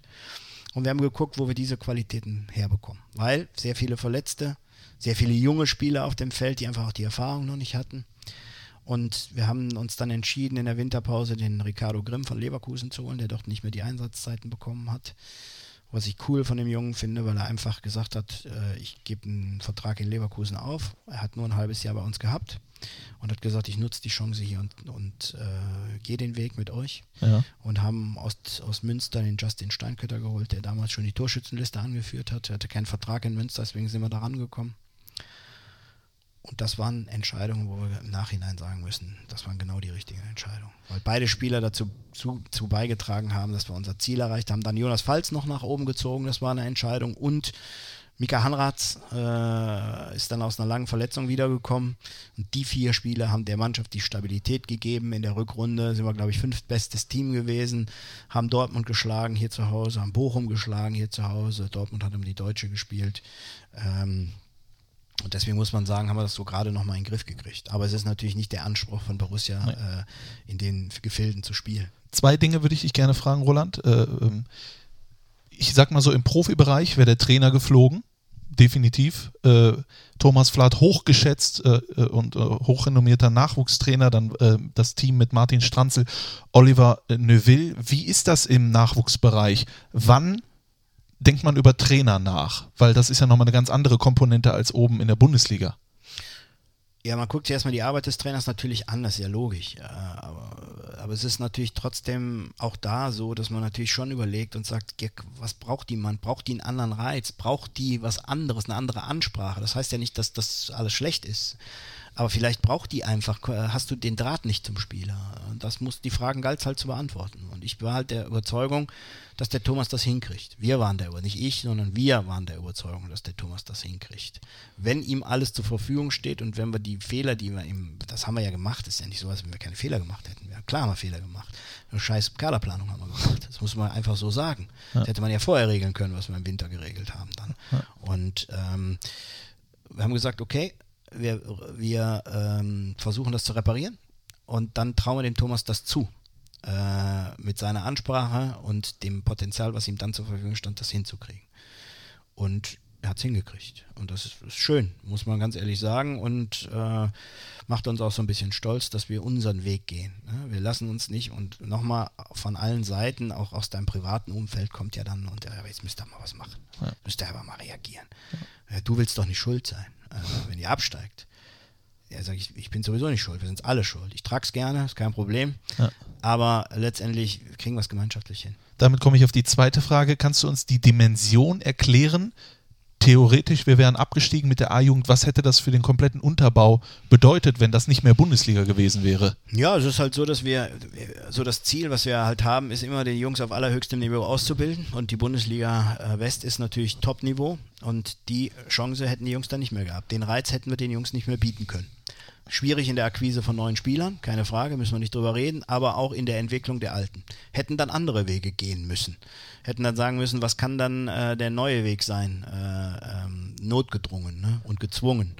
Wir hätten dann halt vielleicht die Top-Leute schon in die U23, was wir sowieso machen, aber was man dann hätte vielleicht über den einen oder anderen mehr nochmal nachdenken müssen, die wir hätten integrieren müssen, um den, den hohen Reiz, hätten viele Freundschaftsspiele auf diesem Niveau machen müssen und hätten natürlich den harten Weg gehen müssen über die Niederrheinliga wieder in die, äh, kann ja auch mal ganz gut sein für, für den einen oder anderen Spieler. Wobei ich jetzt sage, nimmt äh, gerade Abschießkampf, äh, glaube ich, nehmen die jungen Spieler auch mit und wollen sie nicht nochmal erleben. Kann ich, ich, ich auch nicht, aber die Jungs glaube ich auch nicht.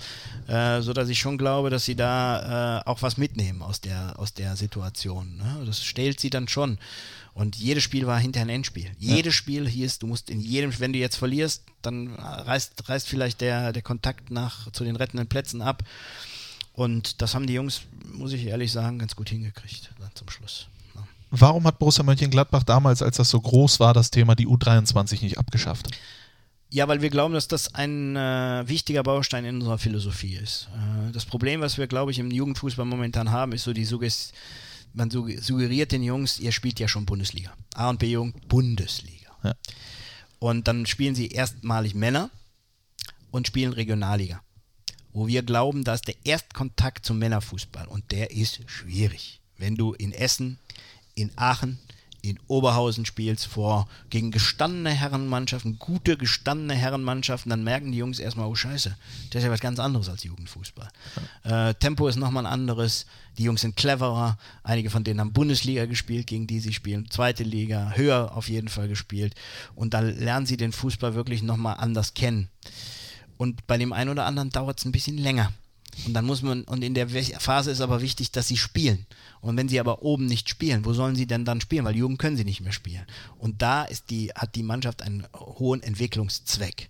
Weil das ist so Spielwiese für die Jungs. Die Ja. können sich da ausprobieren. Da wird jeder Fehler dann schon mal eher bestraft als in der A-Jugend-Bundesliga.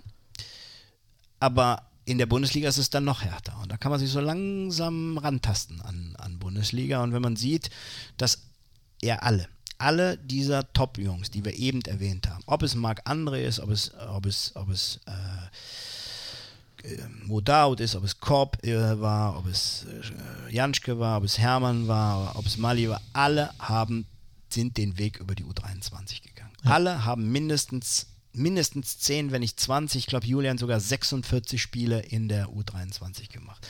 Und das hat ihnen die Substanz, da haben wir eben drüber gesprochen, die Substanz gegeben, oben bestehen zu können, glaube ich. Und wenn man die nicht hat, dann wird es schwieriger. Es wird immer mal Naturtalente geben, die brauchen das nicht. Aber wenige, ganz, ganz wenige.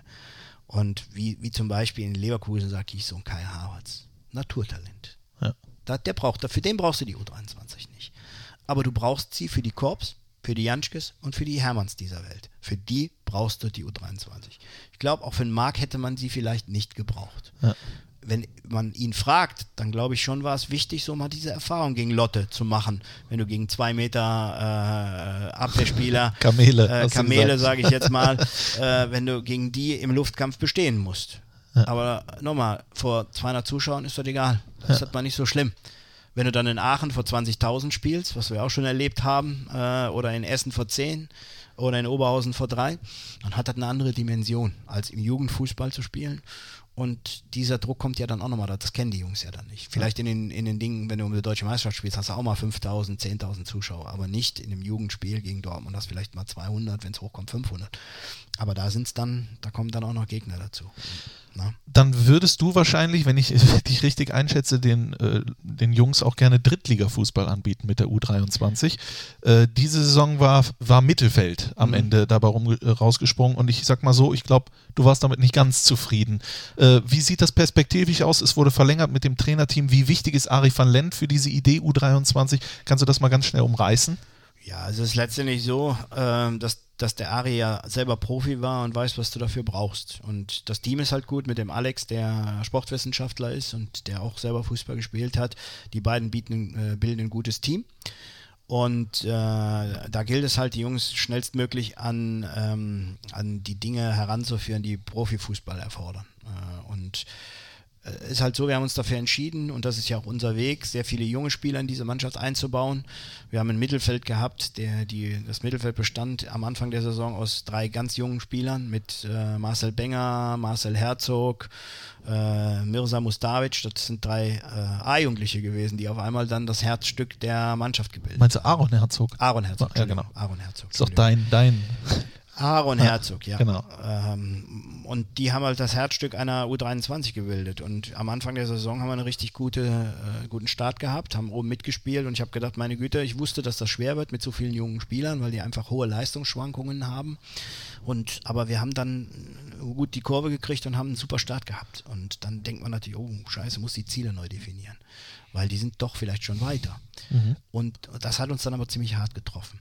Und dann ist halt die Aufgabe des Trainerteams, die Jungs dann wieder einzufangen, wieder einzunorden, die richtigen Hebel zu bewegen, damit sie wieder auf Spur kommen. Wir haben, glaube ich, in vier, fünf Spielen kein einziges Tor geschossen, alle Spiele verloren. Äh, und dann haben wir schon gedacht, oh weh, wenn wir das jetzt nicht gestoppt kriegen, dann könnte das auch mal böse werden. Äh, aber das haben wir hingekriegt. Und wir haben dann wieder, ich kann mich erinnern, das war, wir spielten dann gegen in Oberhausen vor dem Winter gegen eine richtig, finde ich, eine richtig gute Herrenmannschaft, die zu dem Zeitpunkt ähm, die beste Mannschaft war. Also im Zwischensport hatten die meisten Punkte geholt, die meisten Tore geschossen. Ja. Und wir hatten eine ganz junge Mannschaft auf dem Platz stehen.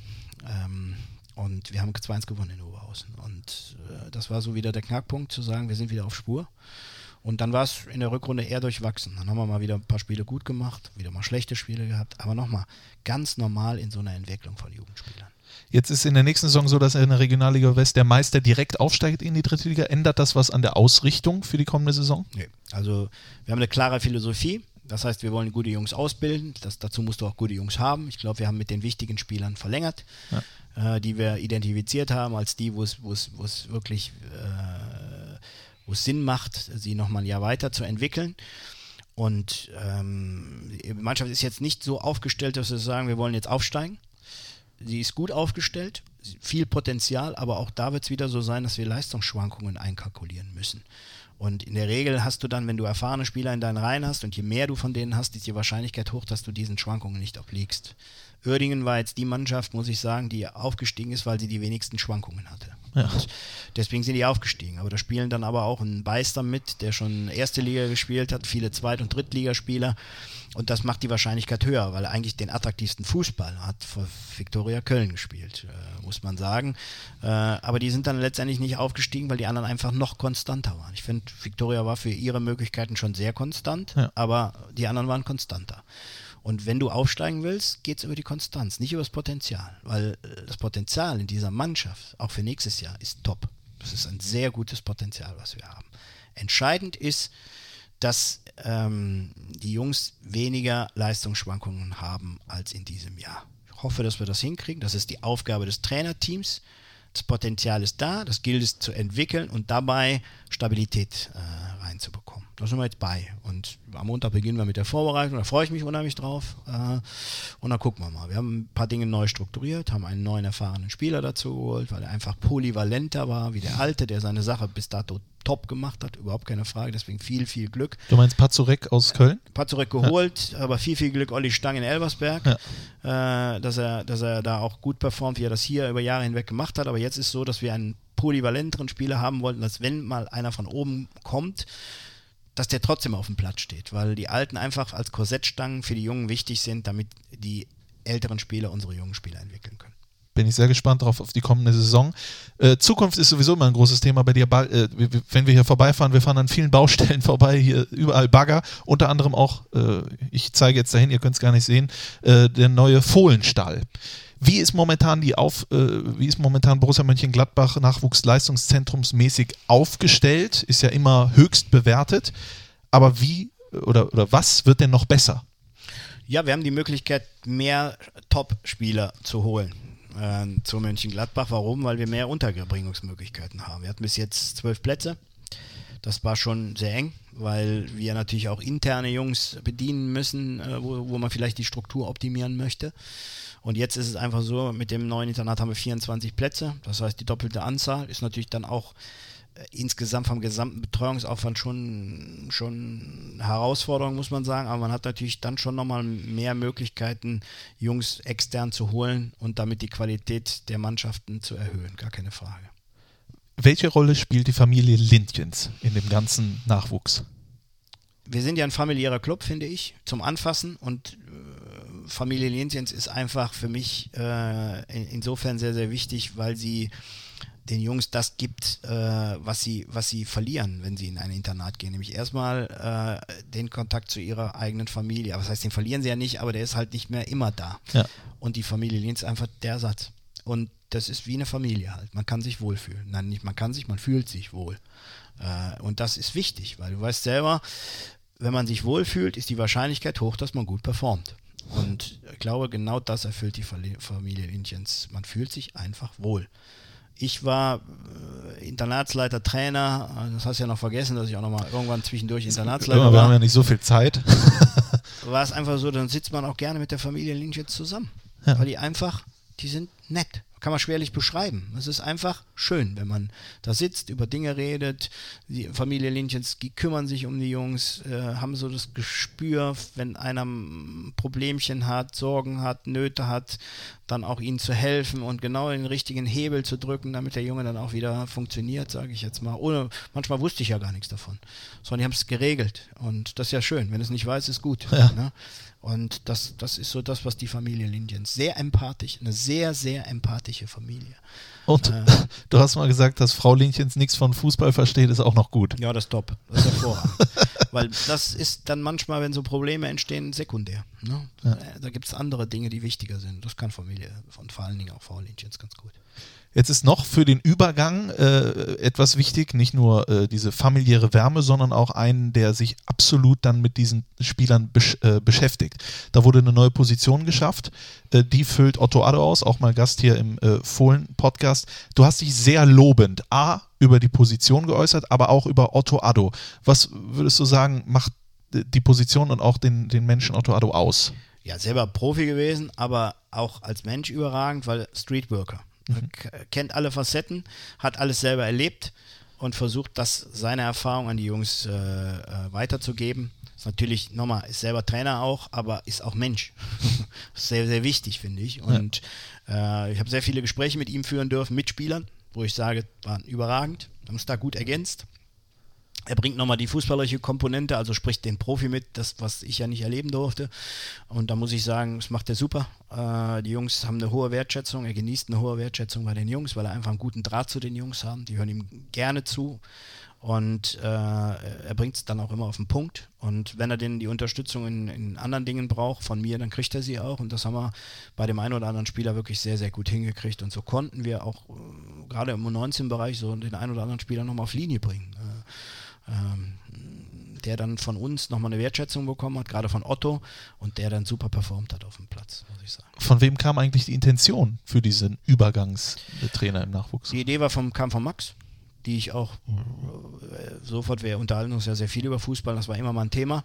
Irgendwann wurde das konkreter und dann hat man sich damit befasst und äh, da muss ich sagen, war eigentlich genau das, was uns noch gefehlt hat. War das von vornherein klar, das soll auch einer sein, der mal Profi gewesen ist, um diesen, diese Komponente einzubringen? Zumindestens sage ich jetzt immer so, ist es schön, wenn man einen äh, äh, Ex-Profi hat, weil er ja selber auch viel erlebt hat und aus seinem Erfahrungsschatz halt auch vieles. Äh, äh, es ist nicht unbedingt zwingend erforderlich, aber es äh, schadet nichts, sage ich jetzt mal. Jetzt kommen wir langsam äh, zum Schluss dieses sehr interessanten Podcasts. Du hast ja auch noch zwei, drei andere Verpflichtungen am heutigen Tage. Äh, deswegen äh, würde ich das, was wir jetzt besprechen, mal ganz kurz ja, mal anreißen. Das betrifft nämlich immer deine eigene Meinung. Du vertrittst natürlich auch den Verein, aber auch selbstverständlich deine eigene Meinung. Wenn ich Dinge über dich lese und ich habe sehr viel über dich gelesen, dann ist mir vor allen Dingen aufgekommen, dass du sehr viel Kritik übst an der Nachwuchsarbeit von RB Leipzig. Dass dir das nicht gefällt, dass dort alle Spieler, alle U-Nationalspieler zusammengefercht werden und am Ende äh, kommt aber eh nur ein, zwei hoch und alle anderen werden, sag ich mal, zur Seite geschoben. Äh, kann man das nicht irgendwie regulieren? Wie? Das ist die Frage, weil jeder Club hat natürlich den Anspruch, die besten Spieler für sich zu, zu gewinnen. Das hat RB auch und jeder hat seinen eigenen Weg. Und ich bin, das ist nicht mein, wäre nicht mein Weg. Jeder muss das für sich selber entscheiden. Ich Ja. möchte das jetzt nicht, äh, was heißt kritisieren? Das soll auch ja gar kein damit, Bashing aber- sein oder nein, sonst nein, irgendwas. aber es Nein. ist letztendlich so, dass ich sage, der Weg muss doch sein, äh, sich zu fokussieren auf zwei, 1, 2, 3, wo wir sagen, die haben die größte Wahrscheinlichkeit und dann alles dafür zu tun und nicht zu sagen, ich nehme mal alle und jetzt lassen wir die mal laufen, gucken mal, wer es schafft. Äh, Das regelt dann die Natur. Die Besten setzen sich durch. Ähm, Wäre jetzt, nicht- wär jetzt nicht mein Weg, sage ich ganz offen. Und dann wirst du dir vielleicht den, den Julian Korps äh, dieser Welt nicht gerecht. Weil es wird immer so diese Mark Andres, diese Kai Havertz äh, geben, die schaffen es und die sind trainerunabhängig, sage ich jetzt mal. Die schaffen es immer, egal welche Reize da gesetzt werden. Vielleicht dann ein bisschen schneller, aber, aber es geht um diese zweite Kategorie von Spielern, die äh, einen Unterstützer brauchen, die Vertrauen brauchen, die natürlich auch einen guten Reiz brauchen, gar keine Frage. Den kriegen sie auch in Leipzig, äh, gar kein Thema. Aber das ist auch wichtig. Und ich glaube, die werden dann vergessen. Und die landen dann äh, nicht im Profibereich. Weil, Um die kümmert sich dann keiner. Die Guten sind durch und die anderen sind egal. Das ist keine Philosophie, die du Nein, nein lebst. Nein, nein, nein. Ja. Ne? Aber äh, nochmal, es ist auch ein alternativloser Weg. Natürlich hätte ich äh, gerne auch so viele gute Spieler wie möglich. Die kriegen wir dann auch durch. Das ist nicht das Problem. Ja. Aber es gibt eine Realität und an äh, der komme ich auch nicht vorbei.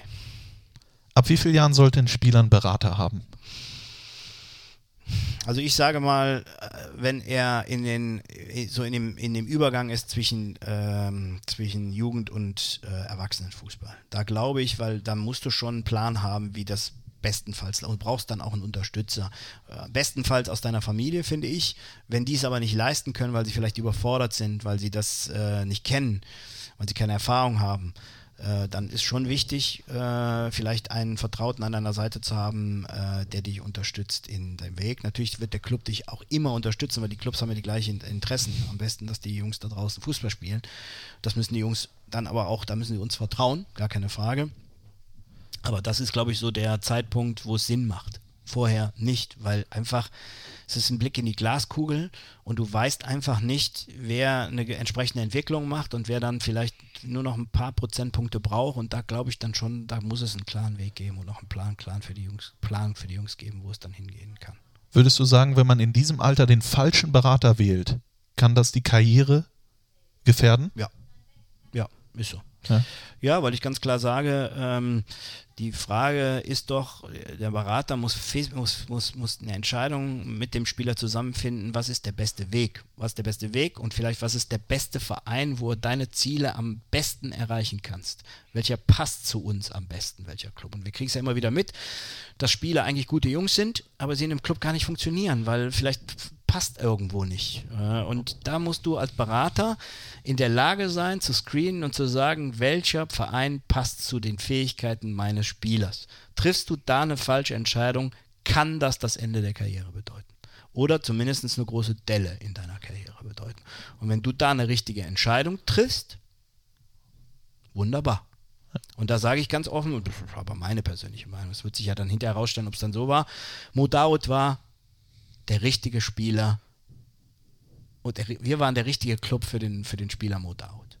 Siehe Dortmund, der ist ja nicht schlechter geworden eigentlich, der Fußballer Modaut. Aber ich glaube, dass der Club Modaut, das passt nicht. Das muss ein Berater erkennen. Finde ich. Das ist meine persönliche Meinung. Wenn du da gut bist, du darfst aber auch mal eine Fehlentscheidung. machen. Machst ja als Trainer auch, wirst du als Berater auch tun. Wenn du da mehr positive wie negative Entscheidungen getroffen wirst, äh, hast, dann ist es ja auch okay, sage ich jetzt mal. Aber ich bin fest davon überzeugt, das meine ich jetzt auch nicht böse, weil ich Nee. mit dem Berater eigentlich ganz gut klarkomme, von Dahut. Ja. Aber ich glaube, es war eine falsche Entscheidung. Zumindest zu dem Zeitpunkt. Ja.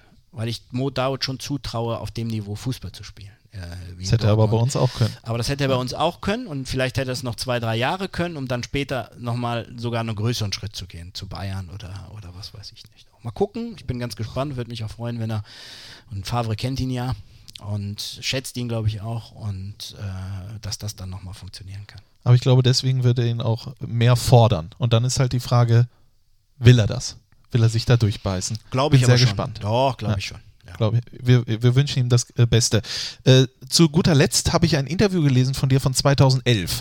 Und wenn man das Interview liest, ich glaube, elf Freunde, dann sieht man, äh, dass Roland Wirkus Ahnung hat vom Fußball, aber auch äh, Perspektive besitzt. Du hast gesagt, äh, der Zyklus wird sich verändern bei den, bei den Spielern. Man kommt schneller nach oben, aber dementsprechend auch früher nach unten. Und das hast du 2011 anhand des Beispiels Mario Götze genannt. Jetzt 2018, fühlst du dich bestätigt? Ist es sogar noch schlimmer geworden, als du es gedacht hast? Ja, es muss, muss schon sagen, äh, es ist sehr, sehr schlimm geworden, weil ich glaube, dass die Jungs heutzutage, weil ja Anträge gestellt werden, dass schon Jung, Spieler äh, aus, dem, aus dem Altjahrgang U17 in den Profibereich integriert werden dürfen. Das heißt, das zeigt das ganze Jahr. Und es ist doch logisch, dass du nicht 20 Jahre auf dem Niveau performen kannst, äh, sondern es wird schneller dann auch zu Ende sein sage ich mal. Und da ist es einfach wichtig, dass wir die Belastung vernünftig steuern und die Jungs nicht ausquetschen wie Zitronen, äh, weil dann ähm, hast du halt irgendwann äh, ist dann vorbei und dann wird es auch schwierig, wieder den Anschluss zu schaffen. Das muss man, muss man ganz klar sagen. Fühle ich mich bestätigt? Weiß ich nicht. Man beschäftigt sich ja ständig mit diesem Thema und man hat dieses Kommen sehen. Und jetzt muss man gucken, dass man äh, verantwortungsvoll mit den Dingen halt jetzt umgeht. Und ich glaube, das tun wir im deutschen Fußball. Zumindest versuchen wir jetzt wieder den einen oder anderen Hebel zu drücken, damit wir wieder das Ganze so ein also das umkehren wirst du es nicht können, also aber zumindest, dass wir es besser regulieren können. Wenn wir einmal kurz, er spielt nicht bei Borussia Mönchengladbach, aber du hast ihn ja auch, wenn wir Mario Götze nehmen, der das Tor zum, äh, zur Weltmeisterschaft geschossen hat und dann auch selber sagt, das ist jetzt die Latte. Alles, was da drunter ist, außer dieses Tor, ist einfach nichts mehr wert. Wie können wir denn da in Zukunft äh, alle darauf achten, dass solche Gedanken aufhören? gelassener mit solchen Situationen umgehen, weil ich glaube, dass du immer Schwankungen auch haben wirst. Das ist ja so. Auch so Mario Götze wird mal eine schlechte Phase haben, wie, wie wir. Auch das kriegen wir doch im, im täglichen Leben mit, dass wir auch mal nicht so gut draus sind und eine Sache auch nicht so gut erleben, erledigen, wie wir das eigentlich vor drei Jahren noch gemacht haben.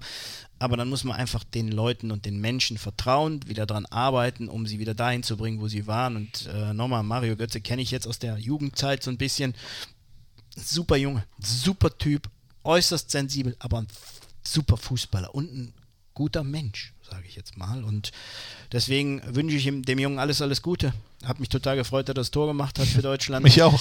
Und äh, äh, ich hoffe, dass der, dass der Mario allen, es allen zeigen wird äh, und auch wieder dahin kommt. Das ist ja noch nicht gegessen. Äh, Nochmal, und ich glaube, dass er da ähm, mit Dortmund auch einen guten Club hat, der ihn da auch wieder hinbringen wird. Und mit Favre jetzt auch einen Trainer, der solche Spiele auch mag. Definitiv.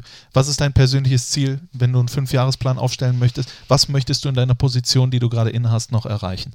Also was möchte ich erreichen? Ich möchte, dass wir wieder äh, Jungs aus dem eigenen Stall in die erste Mannschaft transferieren, die dann aber auch über längere Zeit in der ersten Mannschaft verweilen, um dieses Identität, diese Identität weiterzuleben. Und ich würde irgendwann gerne auch mal im Jugendbereich, wie der Max es oben gesagt hat, irgendwann mal einen Titel mit den Mannschaften U19, U17 äh, äh, holen.